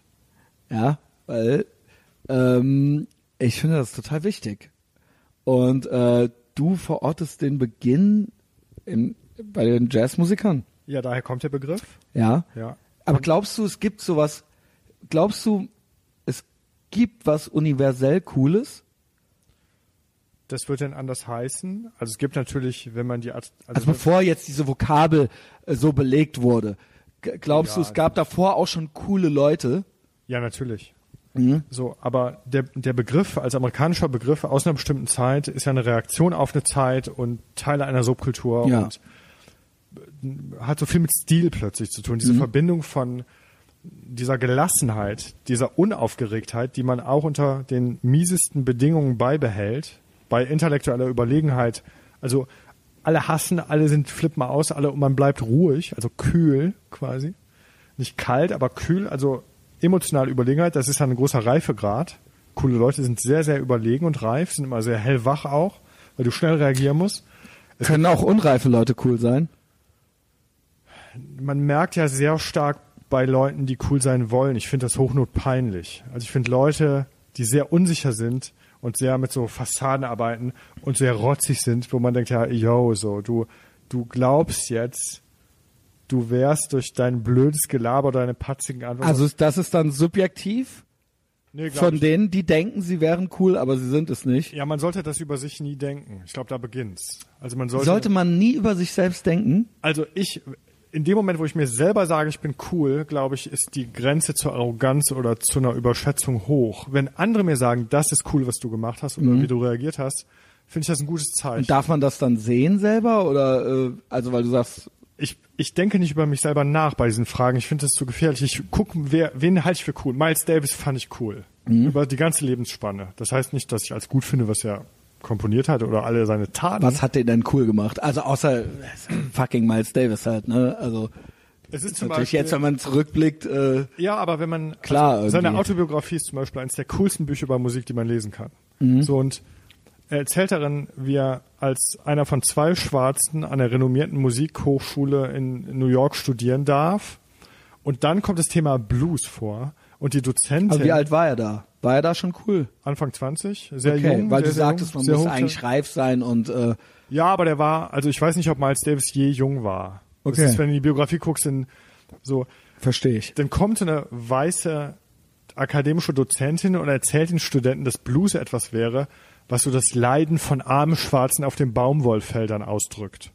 Und Miles Davis steht auf und sagt, Wann war das? er ist, mh, ja, 40er Jahre. Okay. Also er steht auf und sagt, Nur damit man selber so einen Ja. Kontext hat irgendwie, ja. Also Miles Davis steht auf und sagt zu der, ähm, er ist Zahnarztsohn, sein Vater ist reich, er hat nie ein Baumwollfeld gesehen und so einfach ist mit dem Blues halt nicht. ja. So, und das ist eine coole Reaktion. So, Ja. ne, das ist einfach so. Und da gibt es viele, so, vorher würde man das, es gibt natürlich viel im Buddhismus Gelassenheit und das Üben. Es gibt die Stoa, also, ne, so die, diese Lehren von, von Gelassenheit. Die Coolness im Jazz verbindet das zum ersten Mal mit Stil auch. Also mit Stil haben, Form haben, mit Klamotten, mit, so. Der Cool Jazz als Musik ist ja eine Reaktion auf den wilden Bebop. Bebop ist die erste Jazzmusik, die aggressiv und Protest ist, die nicht mehr dafür da ist. Miles Davis hat Bebop definiert als die Musik, mit der man nicht mehr draußen, wenn man auf der Straße pfeift, sein Mädchen zum Flirten äh, vorbereiten kann. Okay. Weil das ist wild und aggressiv. Und es ist aber auch unbändig. Also ist es äh, kann was wildes, aggressives auch cool sein. Selten. Aber ist Ich das war, ich in diesem nie, Falle ich so? war nie so Hardcore-Fan, deswegen kann ich das nicht so nachvollziehen, aber ich kenne deine Weil Referenzen. diese Frage habe ich mir tatsächlich in der Vorbereitung selbst gestellt. Ja, die, die, ich, da habe ich noch gar keine Antwort drauf, weil was du so 1982 LA Hardcore in der Garage ist wahrscheinlich cool, aber nicht gelassen oder Weil nicht. genau, das war jetzt äh, kann man direkt schon mehrere Bauplä äh, äh, Baustellen, Schauplätze äh, aufmachen, ähm, weil wir hatten tatsächlich, das ist vielleicht sogar könnte man dann gut die zwei Folgen äh, hintereinander hören. Wir sprachen auch über das Hemd und über das T-Shirt in der letzten Folge.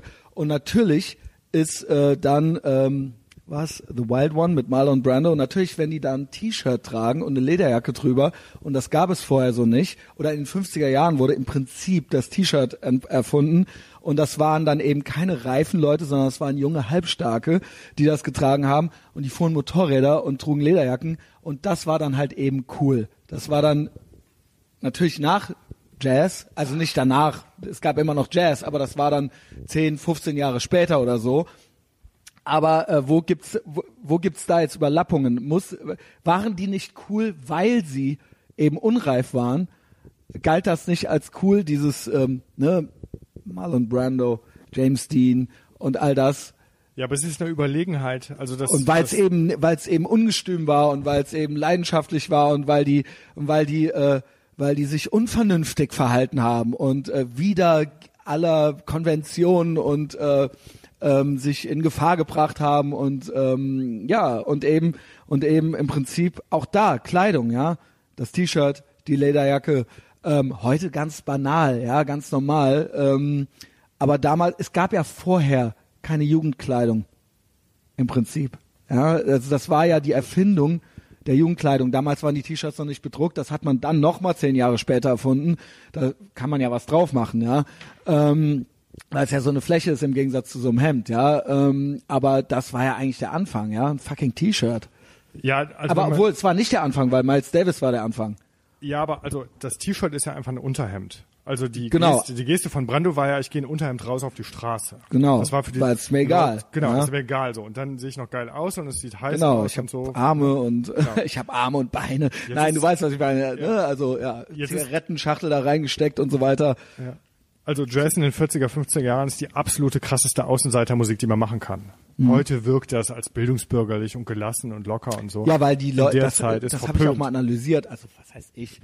Ähm, weil einfach die Leute mit Jazz alt geworden sind und irgendwann bist du halt alt und Bildungsbürger, hast aber in deiner Jugend Jazz gehört. Das ist wie jetzt, nur Jazz ist cooler. Aber wie jetzt irgendwelche 50-jährigen Punker halt 50 sind. Weißt du? Ja, und das ist halt auch jetzt total spießig und angepasst, weil die halt jetzt alt sind und eine Plattensammlung zu Hause haben und äh, ja, ne? Also das, ne, das ist dann eben einfach, das ist automatisch auch mit erwachsen geworden. Aber in den 40er Jahren war es das ja nicht. Da waren das ja junge Leute. Ja, und das war eine, für Weiße war es eine totale Ausstiegssituation, weil Negermusik machen als Weißer, damit warst du raus aus der Gesellschaft. Das war äh, war das nicht sogar auch noch bei Rock'n'Roll? Wurde das nicht sogar auch noch, wenn man, ich glaube, wenn man, als meine Mutter die Beatles gehört hat, wurde der noch gesagt, dass das Negermusik ist. Im Ja, Prinzip. natürlich, weil es also das war da immer noch, Blues. das war auch in den 60ern so. Ja, also Europa ist dann später in der Entwicklung und jetzt ist Jazz, glaube ich, in Außenseitertum geblieben. Natürlich heute auch hochakademisch, gibt's alles, aber geh mal um ein Jazzkonzert, kostet irgendwie 10 Euro Eintritt, siehst du Weltstars und hast ja immer noch diese Atmosphäre, also das ist nicht kommerzialisierbar, dafür ist es irgendwie zu eigen so und es ist immer so Idealistenkram geblieben. immer noch eine Subkultur, ja, Genau. ja, was heißt Subkultur? So. Es ist schon auch Mainstream, aber ich weiß, was du meinst. Ja, genau. Es Genau. gibt ja auch diesen Mainstream-Jazz und so, aber ähm, ich will Ja, Miles Davis ist eben Welt, also das ist nicht, da muss man jetzt nicht ultra underground für sein, um diesen Namen schon mal gehört zu haben. Also das ist schon sowas, ja, das ist Allgemeinbildung, würde ich sogar eigentlich fast sagen. ja, aber genau, das ist ähm, Also es ist Ja. keine, also ich keine glaube, ich Subkultur ja nicht, in dem Sinne. nur Jazz, aber in 40er, 50er Jahre ist sowas, also wir, wir nehmen die Kulturrevolution immer so 60er. Aber wenn man sich mit den Sachen beschäftigt, so für mich ist sie eher so 40er, 50er. Weil Ja. so der Rock'n'Roll ist das und ne, der kommt dann auch und ähm, das ja, und Country-Musik darf man ja auch nicht vergessen. ja, ähm, aber das, da kennt sich ja kaum einer aus. Das ist ja nur Ich sehr, kenne mich da so ein bisschen mit aus, sehr- ja. sehr Ja, ich würde sagen so, ähm, äh, wie heißt er denn, Hank Williams und so sollte man jetzt schon kennen, ja, weil das ja für Bob Dylan wichtig und so. Das Ja, weil das da eben einfach, äh, äh, ne, das ist natürlich irgendwie so ganz relativ, im Gegensatz zu Jazz, relativ primitive Musik, aber da werden halt eben Geschichten erzählt, die von, an Außenseitertum eigentlich nicht zu übertreffen sind und das ist eben sehr weiß, ja, äh, ohne das jetzt bewerten zu wollen, ob das jetzt besser oder schlechter ist, aber das sind, ja, es das, was, wo man sagen würde, White Trash oder sowas, ja, ähm, ja, das sind eben einfache weiße Leute und das andere waren halt eben einfache schwarze Leute, außer bei Miles Davis, der war äh, Zahnarztsohn, ja, aber du weißt, was ich meine, ja. Also das kommt halt da von den, ja, das kommt halt irgendwo aus ursprünglich dann doch mal aus einfachen Verhältnissen alles, ja. Ja, genau, und da ist eine große Innovationskraft. Und Hank Williams und, und Johnny Cash und so natürlich, das ist sehr, sehr cool. Ja, Cash ja so ein bisschen später so, ne, aber Hank Williams, aber das ist davon ja, beeinflusst, ja. Ist Ja. einfach eine Generation vorher. Und ähm, und den lieben ja heute noch alle, ja, der ist ja, also der wird ja von total vielen Leuten als Ja, zu Recht. super Songwriter-mäßiger. Ja, Ja, klar, also so, weil, der, weil das an, an Traurigkeit, also ja, Wahnsinn. Ich, ich, ich liebe Übrigens diese, ne? also auch von Hank. Williams kann ich nur sagen, ey, hört's euch an. Äh, muss man sich vielleicht ein bisschen dran gewöhnen, weil es wirklich alte Popmusik ist. Also äh, kann man es überhaupt Popmusik nennen? Ne, es ist wirklich so, heute niemand macht mehr so Musik. Ich würde sagen, es gibt vielleicht noch Leute, die Jazz so machen, wie die das in den 40ern machen, aber es gibt, keiner macht mehr so Musik wie Hank Williams, so das gibt's eigentlich nicht. Also auch nicht retromäßig, ja. Also es gibt Sachen, die eindeutig darauf basieren, aber genau dieses, Es gibt diese Anti-Folk-Leute, die sind genauso schrabbelig, aber die haben natürlich nichts zu erzählen, im Gegensatz Ja, zu Williams genau. oder Cash. Das ist, aber die Cash ist auf dem Baumwollfeld groß geworden. Ja, ja, Und ist er. natürlich erzählt er was anderes. Und der hat ja zu Country gesagt, bei Country ist es so, eine Lebensform prägt die Musik. Und in den 70ern hat er dann gesagt, jetzt ist andersrum. Jetzt prägt Musik eine Lebensform. Also du Ja, hörst ja, jetzt genau. Beatles und du trittst in eine andere Welt ein Richtig, in den ja. 60ern. Die ähm, haben einfach ihre Geschichten erzählt. Und ähm, deswegen finde ich es auch eher eine Art Literatur fast. Also Hank Williams und so. Das, Genau, man weil muss das die eher- Geschichten zuhören. Ganz genau. Das funktioniert eigentlich nicht, wenn du die Sprache nicht kannst. Genau, dann- Also ich habe da schon mit ja. vielen Leuten drüber geredet. Es ist nicht, es ist, es funktioniert nicht nur aufgrund dieser Melodie, weil die sind ja sehr, sehr einfach und das ist nach einem sehr einfachen Schema auch gemacht. Es ist hat immer so diesen selben Beat irgendwie und es sind immer ja so ähnliche Melodien halt irgendwie. Ja, äh, es lebt eigentlich von der Geschichte, die da erzählt wird. Das ist Sprechgesang. Genau, und wenn du das nicht verstehst, dann ist es eigentlich irgendwie witzlos. Und wenn du auch so mit Amerikaner nichts am Hut hast, ist es eigentlich auch witzlos. Also es ist Ja, schon es ist auch- uramerikanisch also so, ja. Also beides Jazz auch, nehme ich an, ja. Nee, Ja, heute vielleicht nicht mehr, aber damals war war es das. Also Jazz kannst du genauso wie bestimmte christliche Musik von Bach, das funktioniert überall, aber du brauchst natürlich Ja, aber es musste doch daher kommen, das konnte doch jetzt nicht einfach hier irgendwo in, weiß ich nicht, in Hessen entstehen so, ja. Also es Nein, nicht doch, entstehen, aber du kannst es natürlich da hören und machen und verstehen. Aber du ne, kannst das schon, aber das, wo das herkommt, das ist ja uramerikanisch alles. Ja, das ist die schwarze Ja. Ja, genau. Genau. Aber die, du, die Geschichten von Cash und Williams, wie will man die verstehen, wenn man die USA als Geschichte nicht kennt? Genau. Weil ich meine, in Europa gibt's keine Baumwollfelder. Und es Gut, gibt man kann natürlich- ja. Leute, die auf Güterzüge springen und sich Arbeit suchen und so. Das, also, und Aber trotzdem kann man auch, trotzdem so ein gewisses Außenseitertum ist, glaube ich, universell. Also so ein gewisses, äh, so das Gefühl, äh, äh, ich, der Einsamkeit oder sowas, ja, das, das, äh, das ist, glaube ich, universell. aber Joy Division hat das auch. Ja. Und natürlich aber mit Geschichten, die uns vielleicht, also biografisch wahrscheinlich ein bisschen näher sind. Mhm. Du bist jetzt sehr, sehr Amerika interessiert, deswegen kannst du auch Hank Williams hören. Bob Dylan können die Leute noch hören. Also wobei Bob Dylan finde ich auch, muss man mal auf Kopfhörer hören mit dem Songbook. Das ist, das haut einen ja um. Also was der in einem Lied erzählen kann. So. Ja. Aber die Leute wollen Musik hören, so als, als Begleitmusik. Genau. Als, und dann denkt man, was ist denn das? Das ist wie Dixieland, so unhörbar. Also es gibt ja auch so Rassisten-Jazz so dieser Zeit, so diese Dick in Dixie, Kant in Country, ja, sagte der Enkel von Hank Williams. Ja, das stimmt. Ja, genau. Aber Country hat so sehr viele Seiten. Und das haben wirklich, Wegen Dick und Kant. Ja, ähm, ja äh, gut, okay. Das ist aber auch alles schon cool, oder? ja, total. Ja, ja. Und ähm, ja, weil, weil, ich, weil ich öfter mal so eine Coolness-Debatte hatte und du sagtest äh, eben, fingst, gingst du fast so ein bisschen selber in die Richtung so, ja, es gibt eben Leute, die halten sich eben für cool. Ja, aber das ist dann nicht Ja, cool. Ja, genau. Cash hat sich niemals selber für cool gehalten. Ich glaube, er hatte aber eine Awareness irgendwann von sich selbst. Also er wusste, dass Also- er der Man in Black ist und so weiter. Ja, das, aber das ist ja eine Geste. Also schau da rein, das ist ein Bibelleser, das ist ein Drogenabhängiger, das ist ein, aber Coolness im Sinne, also am Anfang war er mal kurz bekannter als Elvis, aber, aber glaubst du, er fand sich uncool? ich glaube, das ist für einen, der so aufgewachsen ist und der, diese, der wollte Geschichten erzählen. Mhm. Der wollte Geschichten erzählen, der hat gemacht, was er gemacht hat, der hat das so nicht, diese Unreflektiertheit auch.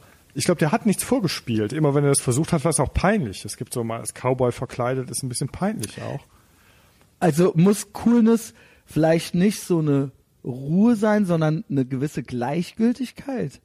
Also ist mal egal, ob es der äh, junge äh, Halbstarke ist, der aufs Motorrad steigt und sagt, ist mir egal, ob ich jetzt sterbe, ja, ich fahre jetzt hier ohne Helm in die Nacht oder sowas. Oder äh, ob es ein Johnny Cash ist, der sagt, ist mir egal, was ihr von mir denkt, ich trete jetzt in äh, äh, St. Quentin auf.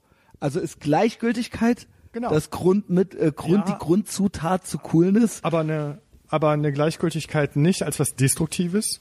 Also zum Beispiel St. Quentin, irgendwie Cash wird so Christ immer stärker und er kennt so die, ähm, diese Liste der Werke der Barmherzigkeit und eins davon ist Gefangene besuchen. Und dann sagt er ja, er will ein Gefängniskonzert geben. Und dann sagt sein Label, hör mal zu, deine Platten hören Kirchgänger und so, wenn du vor Kriminellen spielst, so, dann hören die dich nicht mehr. Und er sagt Cash zu, dann seid ihr keine Christen. Das ist eine gesunde Intoleranz, die er hat, aber eine wohlwollende. Also Gleichgültigkeit an sich ist, glaube ich, immer negativ. Aber zu sagen, Aber ist das nicht so, ist das nicht das, was man sagt, so, das ist cool, wenn jemandem so, ist mir egal, was ihr denkt, oder ist mir egal, was jetzt passiert, oder was, ne, ist, ist das nicht Bestandteil dessen? Eben, das aber nur einer. Weil bei den, also wir sehen auch genug Gleichgültigkeit und es ist einfach nur zum Kotzen. Nein, ja, ja gut, das ist klar. Ich habe nicht gesagt, dass alles Gleichgültige cool ist, aber alles Coole ist irgendwo gleichgültig. Haha. Lass uns weiter darüber nachdenken. Also, Okay.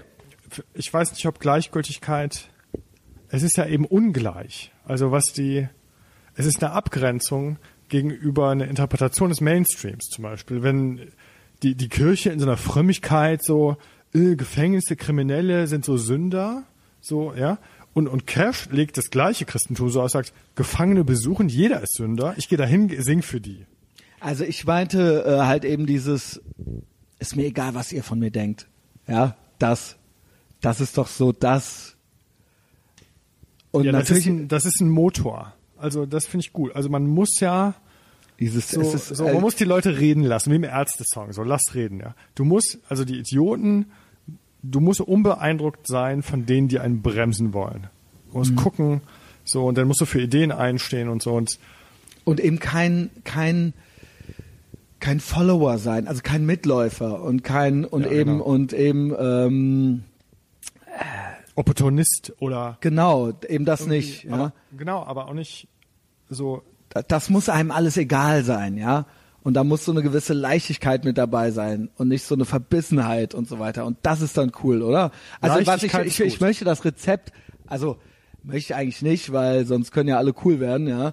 Ähm, aber so, ich habe ich hab mich das oft gefragt, so gibt es, gibt es Parameter für Coolness, ja, ähm, wo man sich drauf einigen kann, ne? Also weil eben oft dann gesagt wird, ja, der eine findet eben das cool und der andere das, aber es können sich doch zum Beispiel alle drauf einigen, fast alle, dass äh, Clint Eastwood in The Good, The Bad and The Ugly cool ist. Also das ist ja dann, das ist ja schon fast keine Ansichtssache. Oder ähm, äh, Steve McQueen oder John McClane in Stirb langsam. Die sind cool, oder? Und da sind sich eigentlich alle einig. Obwohl, und das ist eigentlich fast Mainstream, weil man sagt, naja, wenn es alle cool finden, ist es nicht cool. Aber, aber die finden alle cool. Äh, Vielleicht wirklich, nicht wirklich alle auf der Welt, aber du weißt, was ich meine. Sonst wäre das ja nicht so erfolgreich gewesen. Man musste das nicht erklären. Clint Eastwood kommt ins Bild und man denkt sich so, wow, ist der cool. Und das funktioniert halt einfach, ja. Also vielleicht gibt's doch was unausgesprochenes, universelles. Was heißt vielleicht? Also ich bin mir da sicher, weil ähm, ja, weil ich oft in der Debatte höre, na, das ist total individuell und der eine findet das cool und der andere das. Ich glaube, es gibt das Coole. Ja, ich glaube auch, man sieht ihnen auch an, dass sie das aber nicht inszenieren wollten oder sein wollten, sondern dass sie es in der Situation auf dem Punkt waren. Weil die Proben, die Arbeitsproben, die wir denn so haben davon, oder wo wir sagen, boah, St. Quentin, also das ist ja unfassbar, ja, bis heute. Vielleicht fehlt auch nicht viel und es wäre irgendwie blöd und schief gegangen. Drei doofe Ja, Sätze, genau. die da hätte sagen können in der Ammoderation, man hätte gedacht, mein Gott, ey, was soll denn das, ja? Und von daher glaube ich, es gibt auch so eine Zutat, da sind wir wieder bei Religion oder bei, es gibt so eine Zutat, die hat man nicht selber so im Griff. Ich glaube, man kann nicht auf eine Party gehen und sagen, heute Abend bin ich da cool. Weil so, Nein? Nee, ich glaube, man kann es, man, dass das gerne, jeder gerne wäre, verstehe ich. Und man kann auch am Ende des Abends sagen, wow, was der Schneider da gemacht hat, gute, gute Sache. Aber es kann auch sagen, man kann auch sagen irgendwie, alle kommen zum Schluss, es war einfach nur daneben. Ja. Und es ist ein Millimeter dazwischen. Also, du hast von deiner Party ja viel erzählt damals im Podcast. Welche? deine Geburtstagsfeier, da waren wir im Urlaub. Ja, das habe ich in, auf Patreon erzählt, glaube ich. Okay, bin ich ja nicht so drin, ich krieg's ja nur indirekt mit. Aber so, also wenn ihr irgendwelche Sachen einer klaut, kann das so. Ja, das ist nicht cool. Dann kann das nur, genau. Aber es ist eine Unverschämtheit, es ist ein Regelbruch, es ist eine Gleichgültigkeit, aber es ist überhaupt nicht cool. Es kommt jetzt drauf, aber vielleicht gibt es einen anderen Kontext, wo das Gleiche möglich gewesen wäre und es wäre total witzig als Geste gewesen. Kann ich jetzt Ja. nicht erfinden, aber Gut, das ist ja, das ist dann halt immer äh, auch so ein bisschen Kontext, ne? Ja, ey, keine Ahnung. Interessant, ja. Ich äh, vielleicht gibt es keine Coolness ohne Kontext. Deswegen kein Rezept. Weil wenn man so sein will wie die Dresser in den 40ern, das heute macht, ist albern. also ich finde schon, dass man sich bemühen kann, cool zu sein. Bewusst. Ja, im Sinne von Also sich im Si- im Sinne aufregen, von- gelassen bleiben. Nein, so. auch äh, äh, eben sei kein Opportunist. Sei äh, sei interessant, was auch immer das heißt, ja. Äh, mach mal was eigenes. Ähm, sei nicht nur kein Opportunist, sondern auch kein Mitläufer. Das geht so ein bisschen ineinander über.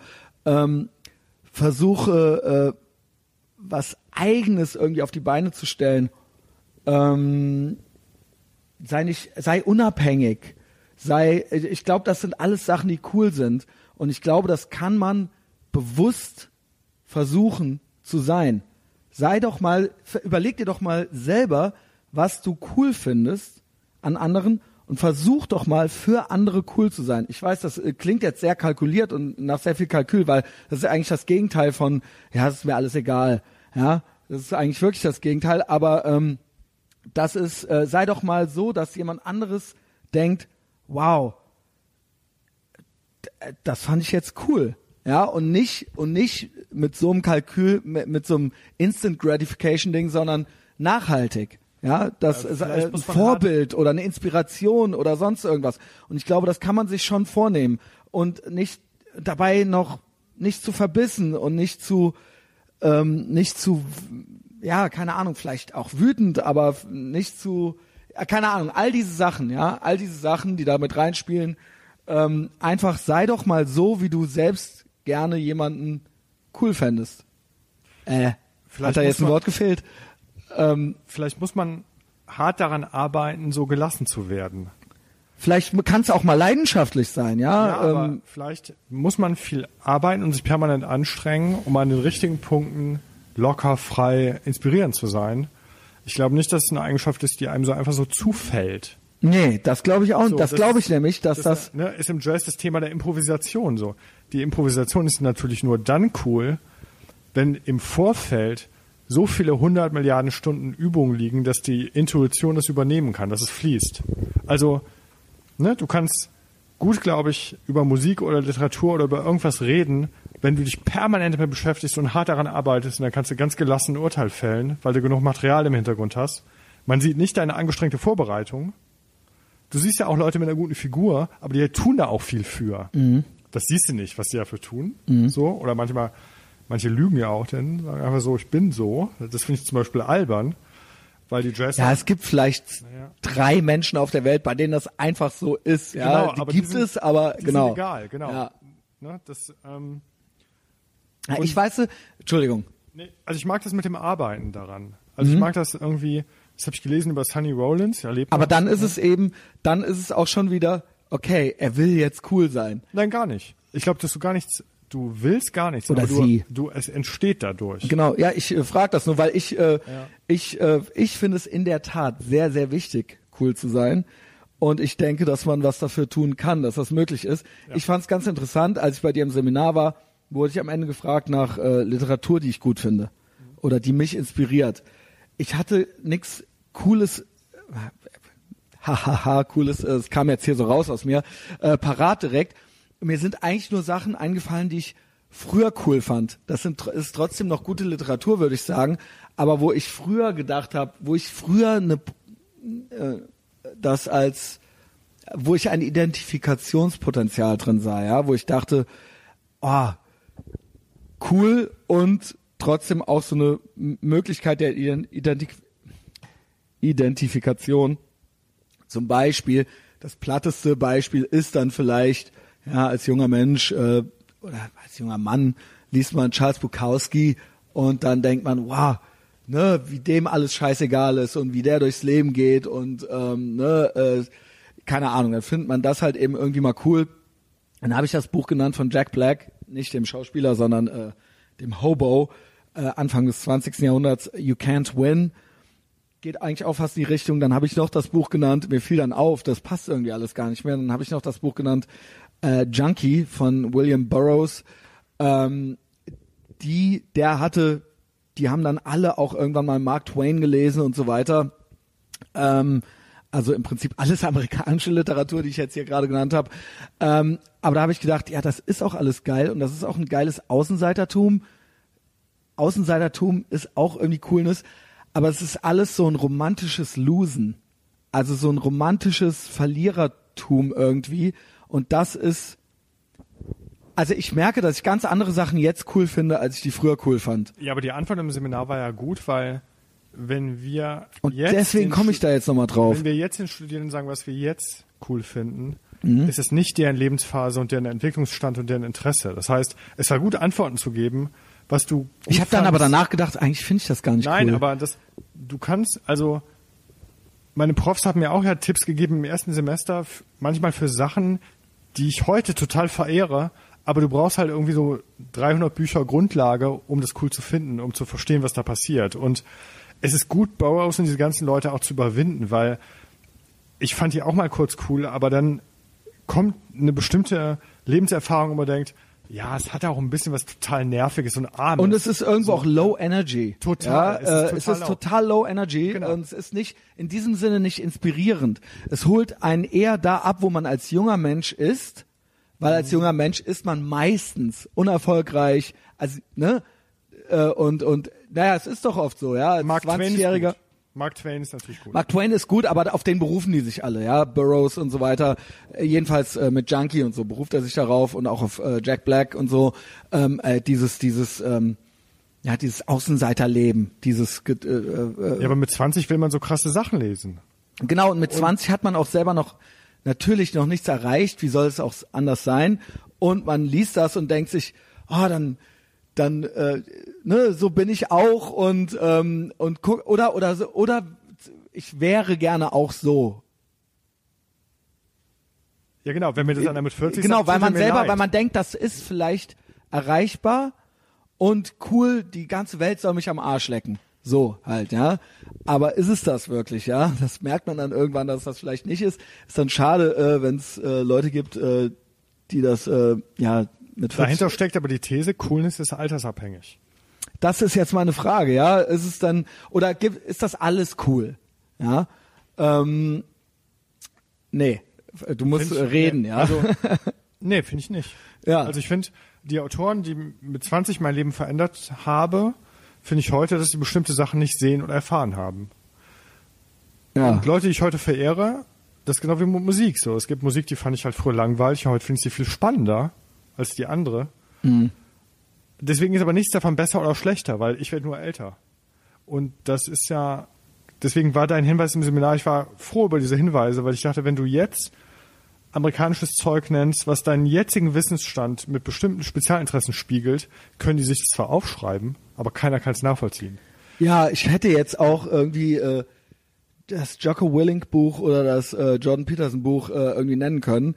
Das ist dann halt äh, High Energy und ähm, ja, das ist dann halt jetzt irgendwie. Wenn du für so eine Frage mehr Zeit hast oder wenn du selber ein Seminar gibst, dann kannst du natürlich mal zwei Texteinstiege nehmen von so zwei ja, Büchern, die du mit 20 und mit 40 gut findest und ihnen erklären, was sich für dich verändert hat. Und dann gehen so Türen auf auch. Aber ähm, erstmal, das war ja eine kurze Frage und dann haben sie, Ja. alle haben es schön aufgeschrieben Ja, und haben dann dachten sie. wir so, boah, der macht einen coolen Podcast und das hat er gelesen Mhm. und dann gucken sie sich das an und so fängt man an. Und Ja. danach merkt man, ja, Junkie, hm, Mittel, ja, so, ja. Aber man kann ja auch, wenn man nicht Drogen nimmt, da nachvollziehen. und Ja, ja, genau. Man muss jetzt kein, äh, so. genau, man- Und dafür sind ja diese Fiktionen auch wichtig. Also, weil ich halte das meiste davon für totale Fiktionen auch. Ja, das Buch nicht. Das die anderen äh, von ihm ja, aber das Buch ist ja tatsächlich, äh, gut, ich war jetzt nicht dabei, aber das gilt ja quasi als Tatsachenbericht, ja. Also ähm, das ist auch total untypisches Buch für ihn. Ja, also das ist, äh, da, also ich kann, das liest sich auch gut weg. Äh, ich kann es nur empfehlen, auch wenn man interessiert an New York in dieser Zeit ist. Ähm, gut, ne? Äh, aber ähm, es hat halt immer so eine gewisse Traurigkeit und es, dieses Losertum wird so gefeiert. Ja, und das, äh, das kann ich einfach gar nicht mehr. Ja, das, ähm, Ja, heute entzieht das Energie. Also Ja. weil man und man freut sich ja, wenn Leute Energie haben. Und Mhm. man versucht die auch abzugeben. Und also du hast sie ihnen ganz gut mitgegeben, fand ich auch. An bestimmten Punkten. ja. Dankeschön, Frank. Was, äh, du bringst auch bald auch ein Buch raus, ne? Da wollten wir eigentlich auch drüber reden. Da wollten wir drüber reden, aber noch nicht so viel. Noch nicht so viel? Die Verlage wünschen sich ja da so eine Sperrfrist. Am Ende März erscheint das. Also das ist tatsächlich bei Verlagen so, äh, die bitten einen da sehr eindringlich drum, diese Sperrfrist. Äh, Du sollst ja jetzt nicht vorlesen hier. Warum klappt dieser Stift nicht? Red ruhig weiter, Frank. Also ich verstehe das aus Sicht der Verlage, weil die wollen natürlich nicht, dass man alle Menschen auf ein Buch neugierig macht, was überhaupt noch gar nicht auf dem Markt ist, sondern man soll die Leute neugierig machen, äh, wenn es auf dem Markt ist. Und äh, von daher freue ich mich da auf eine Podcast-Folge, wenn es da ist. Ja, Mark Twain habe ich äh, tatsächlich nicht gelesen, als ich 20 war. Aber heute hat er auch Sachen über Deutschland geschrieben, zum Beispiel. Mark Twain liest man ja eigentlich oder hört man ja, wenn man irgendwie acht ist oder sowas. Zum ersten Mal von, oder?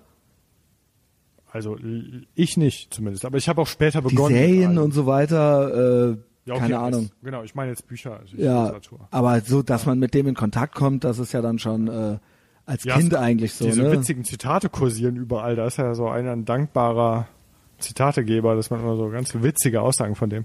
Es gibt einen großartigen Text von ihm über, über den Rassismus seiner Großmutter auch. Das habe ich mal gelesen. Ja, Geil, ja, wo er- Erkenntnisse. Naja, er beschreibt so seine Großmutter als die die allerzärtlichste und liebevollste Frau, die so keine Fliege irgendwie, die die Fliegen einzeln rausbringt, aber die völlig blind über die krassesten alltagsrassistischen, auch noch eine Sklavenzeit ja denn auch, also wenn Twain von seiner Großmutter sprach, Mhm. äh, wurden die Sklaven in Ketten über den Hof geführt. Ja. Da hatte die weniger Mitleid mit als mit dem geringsten Tier. Und darüber hat er was geschrieben, dass es ja auch ihm im Nachhinein so seltsam erscheint, dass das funktioniert psychologisch. Mhm. Ja, so und Aber krass, ne? Also es ist auch schon krass, wie damals es offensichtlich eine Diskrepanz zwischen den Leuten, nicht nur zwischen den Generationen gab, ähm, sondern wie damals manche Menschen einfach schon ein Stück weiter waren ja, als andere. Also, ne? also warum das auch? kann man sich heute gar nicht mehr vorstellen. Ich finde, heute wird viel zu viel äh, den Menschen Rassismus unterstellt, was ich jetzt teilweise als normale Vorurteile oder sowas bezeichnen würde, weil ähm, ich glaube nicht, dass wir jemals in einer Zeit leben werden, wo kein Mensch mehr Vorurteile hat oder sowas. Ich habe total viele Vorurteile und jeden Tag gehe ich auf die Straße und habe Vorurteile. Ja, also das, das kriegt man einfach. Ne, das ist irgendwie, glaube ich, auch eine menschliche Eigenschaft es zu haben, kommt dann natürlich darauf an, wie man damit umgeht, ja, und wie man, äh, wie man sich dann auf der Straße damit bewegt, so, ja, aber ähm, es ist ja auch eine Frage, es ist ja auch ein Organisationsprinzip, ja, äh, um irgendwie klarzukommen im Alltag, weil wenn man jetzt einfach nur so ein äh, so, eine, so ein äh, komplett leeres Gehirn hätte, ohne irgendwelche ähm, ohne irgendwelche und wenn, wenn man nicht nicht in der Lage wäre Prognosen zu machen, dann könnte man ja im Alltag gar nicht klarkommen, ja. Unter Umständen sind diese Prognosen natürlich falsch und dann ist es natürlich nicht gut, ja. Aber was ich sagen will ist, damals, also das ist ja jetzt so heute und oft wird ja dann gesagt, oh, immer noch gibt's Rassismus. Ja, das ist ja aber mit vor, vor 200 Jahren nicht vergleichbar, ja. Und da glaube ich war dann die Diskrepanz wesentlich höher. Da gab es manche Menschen wie Mark Twain und manche Menschen wie seine Mutter. Ja, also ich finde auch, ich finde es heute viel reflektierter, wenn man sich eingesteht, dass Vorurteile der Normalzustand sind. Weil dann kann ich sagen, ich weiß, dass ich Vorurteile habe, also kann ich vielleicht auch ganz andere Erfahrungen machen, die die Ja. widerlegen. Wenn ich aber denke, das sind keine Vorurteile, sondern ich kenne die Wahrheit, dann bin ich ja so erfahrungstot. Also dann kann ich das nicht widerlegen lassen. Ganz genau, wenn man nämlich Ja. bereit ist. Also ich habe total, genau, so ist es nämlich. Ich habe total viele Vorurteile, aber wenn mir was anderes passiert, dann ist das cool und dann wurde das widerlegt und dann ist das für mich dann so.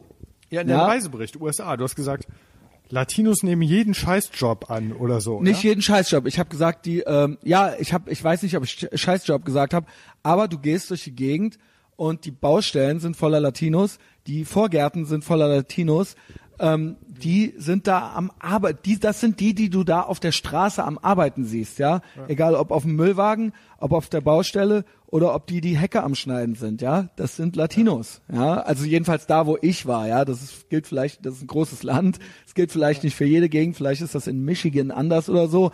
Aber in äh, Texas war das so. Ja? Aber fand ich interessant, weil als, du, als ich das gelesen habe oder als du das Was gesagt natürlich hast, nicht heißt, dass, dass es da keine andere Person gibt, keinen Weißen und keinen Schwarzen. Aber die Ja. Wahrnehmung ist, du gehst durch die Gegend Genau. und das wird dir, das sieht man einfach, ja. Also ich glaube, zu wissen, dass man Vorurteile hat, öffnet die Wahrnehmung. Ja. Ich glaube, die Leute, ich glaube, die wirklichen Rassisten, die es da gibt, oder die wirklich starren Leute und so, die glauben, sie haben, nur die anderen haben Vorurteile.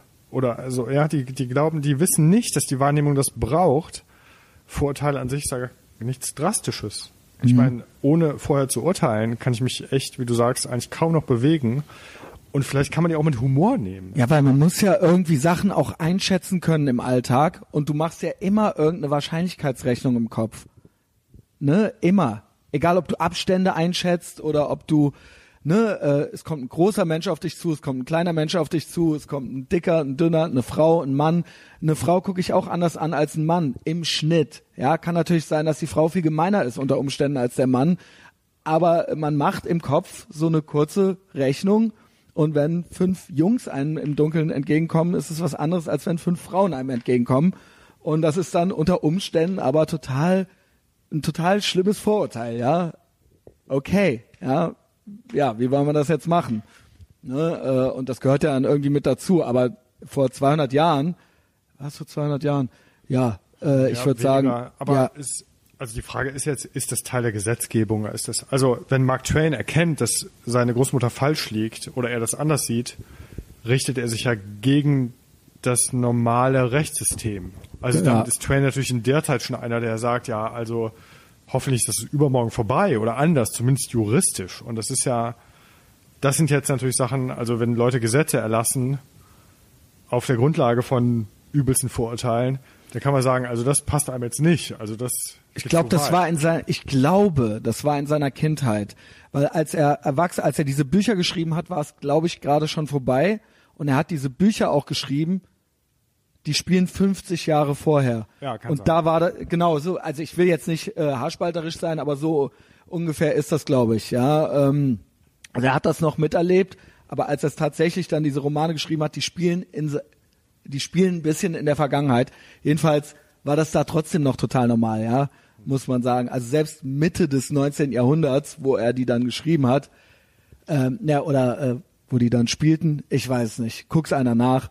Ähm, ne, also selbst da gab's, ich glaube, da lag, lagen die Meinungen in der Öffentlichkeit wesentlich weiter auseinander als heute. Also Ja, ja, also, äh, ne, man ist sich halt einig. Also damals gab es, glaube ich, Menschen, die gesagt haben, das sind keine Menschen oder sowas.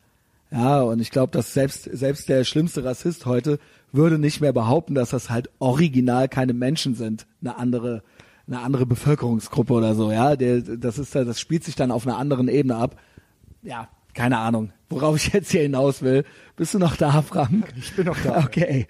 Ähm, ich finde es aber krass, dass äh, da halt es auch so einen Geschichtsrevisionismus gibt und dass diese Bücher jetzt so korrigiert werden sollen von Rassismus. Oh, die Debatte. Was hältst du denn von dieser albernen Debatte, dass man so Kunstwerke abhängt? Ja, finde ich krass. Ja, ich finde es auch. Ich finde es falsch. Ich reg mich auf. Ja, es- da also gab es jetzt das Gedicht an der Wand und das eine Kunstwerk mit dem äh, Mann und den Frauen. Ja. Wie hieß das? Die Nymphen? Ja, genau. Das also so ein altes romantisches Bild. Genau. Auch noch, genau, historisches Motiv. Ja, und aus äh, den äh, aus Huckleberry Finn äh, sollte das N-Wort gestrichen werden. Oder so ist ist glaube ich, ist glaube ich in den USA gibt jetzt äh, Editionen für die Schule, wo das dann nicht mehr drin ist oder so. ja finde ich falsch. Ja, finde ich auch falsch. Also ich meine, das, man kann doch nicht so tun, als wäre das ein aktueller Roman. Ja, Also, genau. Also ja. und jedes Wort, was darauf hinweist, dass es ein historischer Roman ist, ich meine, das ist auch kein heutiges Bild, aber so dieser Kurzschluss ist ja, das Kunstwerk ist ja abhängig von der Moral des Künstlers. Mhm. Und da kann man natürlich sagen, ja, also ich höre keine Musik von Leuten, die äh, ihrer Frau fremd gehen oder so. Also weißt du, das ist ja, also das ist, ich frage mich, woher äh, vor allen Dingen das ja diese Hysterie kommt im Moment, also oder heute, dass man so die Messlatte immer höher legt und eigentlich, also man erwartet, jeder ist ein Heiliger. So, Politiker und so. Ich habe mich das schon immer gefragt bei Politikern, ja. Also alle dürfen irgendwie zu Prostituierten gehen, aber Politiker dürfen es nicht. Ja, wieso eigentlich nicht? Also das, was sind das für Ansprüche? Ja. Also ich. Ja, also äh, das Pro äh, Problematische daran finde ich nicht äh, die eigene ethisch-moralische Bewertung. Das kann ja jeder machen, wie er möchte. Du musst die Musik nicht hören, du musst das Bild dir nicht aufhängen, äh, du musst auch das Buch nicht lesen. Ist dein gutes Recht so. Du kannst sogar rumrennen und erzählen, dass du es scheiße findest, aber dass quasi eine übergeordnete ethisch-moralische Instanz äh, äh, äh, installiert wird, die das für alle anderen mitentscheidet, das halte ich für sehr gefährlich. Ja, also das ist, ähm, da geht's dann halt in einen Bereich rein. Okay, wo soll das dann noch irgendwie hingehen? Ja, also das ist ja nicht nur Zensur und so weiter, sondern ähm, so, äh, wer, wer entscheidet dann irgendwann noch, was wir jetzt noch sehen dürfen und was noch irgendwie als als äh, erlaubt gilt, ja? So, was was ist das Ziel? Was ist hier das Endgame? Ja. Also ich habe gemerkt, dass beim beim Lesen so dieser Tendenzen und diesem Abhängen von Bildern, dass das äh, also ich merke so, da bleibe ich nicht Das hat cool. ja was von Da einer rege ich mich richtig auf. Also das sind jetzt so Zensur-Tendenzen so in der eigentlich freien Welt und die ist ja gar nicht so groß. Es gibt, glaube ich, nur 27 Länder mit Demokratie auf der Welt und mit Pressefreiheit. Und Mhm. ähm, also jetzt hängt man hier die Bilder ab. Also das ist ähm, Mhm. Ja, das finde ich krass, weil das geht, naja, ich will jetzt nicht äh, die üblichen äh, äh, Vergleiche bemühen, aber ähm, es, es hat schon was Totalitäres ja, glaube ich und auch. was, ähm, was,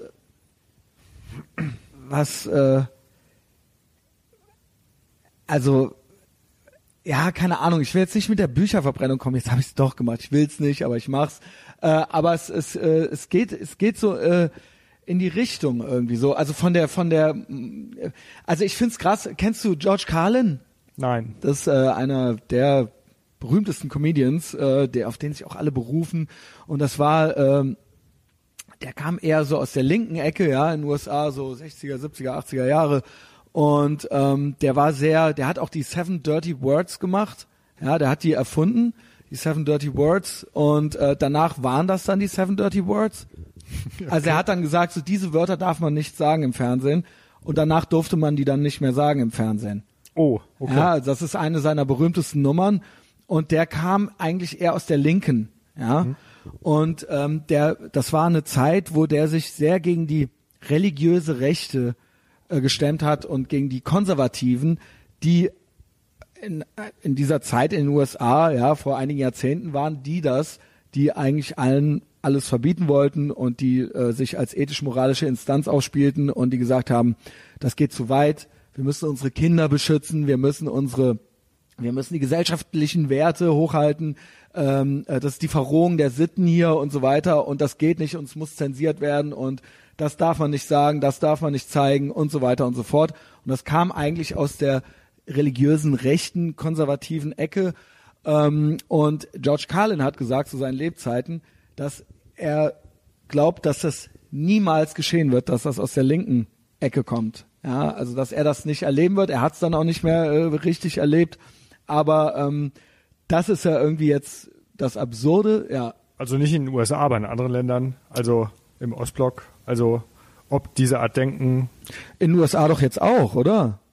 Also das kommt doch alles, die ganze, dieses ganze, äh, äh, keine Ahnung, äh, man darf jetzt hier keine äh, Frauen mehr im Bikini zeigen und so weiter. Das kommt doch, ich würde sagen, hauptsächlich aus der. Also da befürchte ich ja eher, da sind die sich denn einig. Und dann wird es natürlich jetzt ganz übel. Aber weißt du, was ich meine? Das kommt doch, also gibt's doch jetzt, äh, das kommt doch aus der kompletten, aus komplett aus dem anderen Lager, aus diesem Third Wave Feminism äh, Lager kommt das doch Ja, jetzt aber das ist irgendwie, ja- dieses, dass, dass man jetzt nicht mehr, Also- ich weiß nicht, was du da im Playboy genau geschrieben hast, aber das geht doch auch so ein bisschen in die Richtung, oder? Ja, also da ist ja interessant, dass sich da die Position von so bestimmten Feministinnen und so plötzlich deckungsgleich Genau. in der Summe mit so extrem Rechten. Genau. Und dann sind die sich eigentlich in den Zielen einig. Ja, was heißt extrem recht? Man könnte jetzt auch sagen Erzkonservativen oder so. egal, genau. Ja, wie auch Also immer, ist ja. genau. Also ich will jetzt Also- nicht alle über einen Kamm scheren. Genau. Es sind nicht alles Nazis. Die einen aber, begründen ja, es über so diffuse Gender-Theorien, die anderen Die begründen über es Religion halt, ja. diffuse Auslegungen von der von Religion, Fundamentalismus eher. Und wenn die sich einig sind, also man kann froh sein, wenn sie nicht paktieren. Aber stell dir das vor. Ja, gab es, glaube ich, in den eintreten. 70ern schon mal irgendwie, als dann so Pornografie verboten werden sollte. Da gab es Ja, schon das mal so, ich. da Das gab es glaub schon mal so Feministinnen, die irgendwie auf die Straße gegangen sind und eben die religiöse Rechte. Und da gab es dann auch auf beiden Seiten, kam es dann so zu Verwunderungen. Ja, Also, das glaub ich auch. Ja, doch, doch, das war, ich hatte das mal in Medienwissenschaften. Ja, das dann so, Also, die dann so auf ja. einmal nebeneinander standen, dann so, Aber hä, Hufeisentheorie halt so, so, okay, merkt ihr was halt so. Ähm, ja, aber das heißt ja, dass man so Liberalität oder Gelassenheit oder so mittlerer Weg oder dass man das eher verteidigen muss. Weil es ist leicht, so radikale Positionen einzunehmen. Und es kann so Leute, die so abgefahrene philosophische Theorien so zu ernst nehmen, die sie selber in ihrem Alltag gar nicht mehr erleben, oder Leute, die alte christliche oder religiöse Texte fundamentalistisch auslegen, und dann kommen die zum gleichen Schluss. Also das ist für mich so wie die, die RAF-Leute, die so heute in der NPD sind, so. ja, Da, also da, da, ich denke, ich glaube ja auch an die Totalitarismus-Theorie, so dass ich rechts Du meinst das und mit dem linksextrem so genau. ja. Ich glaube, dass sich das strukturell dann trifft. Nur es sind verschiedene Begriffskostüme. Na, es ist, sind, äh, ich sag, ich sag immer, äh, ich sag immer, äh, nein, es gibt einfach Menschen zum Beispiel, die stehen, Menschen, die wollen frei sein, es gibt Menschen, die wollen Menschen die Freiheit nehmen. Das ist eine gute So. Unterscheidung. Genau, es gibt total, es gibt Menschen, die stehen auf Autorität und Menschen, die tun es nicht. Und es ist jetzt mal egal, ob es der Gulag oder das KZ ist. Es ist jetzt vielleicht nicht, ne, aber du weißt, was ich meine. Ja, für den, der stirbt, ist es natürlich egal. Ja, wer da, genau, äh, ne, äh, ja, und das ist halt eben das, äh, worum es geht. Und äh, das ist auch das, was gilt zu verhindern. Und äh, es gilt halt für die Freiheit zu kämpfen. Und äh, es, äh, man sieht auch, dass es noch andere Überlappungen gibt. Ja, das sind dieselben, also die religiöse Rechte, die ähm, die durchgeknallten äh, Feministinnen und äh, sagen wir mal ja die Islamisten. Das sind auch alles all diese Gruppen zum Beispiel lehnen ja auch äh, so die Wissenschaft ab ja. ja, und die Evolutionstheorie und so weiter, ja, das wird ja, ne, da sieht man ja, das ist, da gibt's ja total viele Überlappungen und ähm, ja, das ist dann, äh, das ist dann das dreifache Hufeisen und äh, da muss man halt eben so ein bisschen aufpassen, ne? Ja, Frank, das war äh, seit langem. Hast du noch was? Es war seit langem die ruhigste Folge und zurückgelehnteste Folge, die ich hatte, dieses Jahr auf jeden Fall. Was meinst du mit zurückgelehnt? Ich war noch nie so unaufgeregt. Also nicht noch nie. Es war schon lange nicht mehr so unaufgeregt. Okay. Und ich habe schon lange jemanden nicht mehr so ausreden lassen. Wie heute. das überlassen wir der Kommentarspalte. Mhm. Nee, ich habe glaube ich nichts mehr. Also ich wüsste Okay. jetzt nicht. Also ich ich finde es jetzt schade, dass wir so aus vertragsrechtlichen Gründen so Themen aussparen müssen, weil mein Buch noch nicht raus ist und dieser Playboy-Artikel und so. Aber ich freue mich auf ein Wiedersehen. Ich freue mich auch auf ein Wiedersehen und ich habe mich gefreut, dass du hier warst. Ich sag noch ein, zwei Sachen. Äh, Couple of Books, ne? Facebook kann man's finden. Ähm, du postest auch viel auf Facebook, hast ein Privatprofil. Abonnieren kann man's zumindest, ja. Frank Berzbach, vielleicht nimmt er auch die Freundes Freundschaftsanfrage an, ja. Wenn ihr, wenn ihr hübsch und cool seid, ja, dann äh, nimmt das wahrscheinlich an. Ähm, äh, was noch? Ja, ich habe natürlich auch eine Facebook-Seite. Etherbox Ehrenfeld. Äh, ich habe äh, Patreon. Ja, da äh, da wird's dann auch schon mal äh, intim. Und ähm, was habe ich hier noch stehen? Ja, genau. Auf Facebook gibt's demnächst auch noch diverse unterschiedliche Etherbox Ehrenfeld Events. Äh, die möchte ich jetzt nicht alle en Detail hier besprechen, aber guckt's euch doch mal an. Es sind wirklich die unterschiedlichsten Sachen dabei. Äh, Live-Events. Dann ähm, iTunes abonnieren, kostenlos den Podcast und ähm, Telefriend, das ist immer gut, ja, schön weiterempfehlen. Ähm, Frank, schön, dass du da warst. Schöne Grüße nach zu Hause und ähm, bis bald. Bis bald.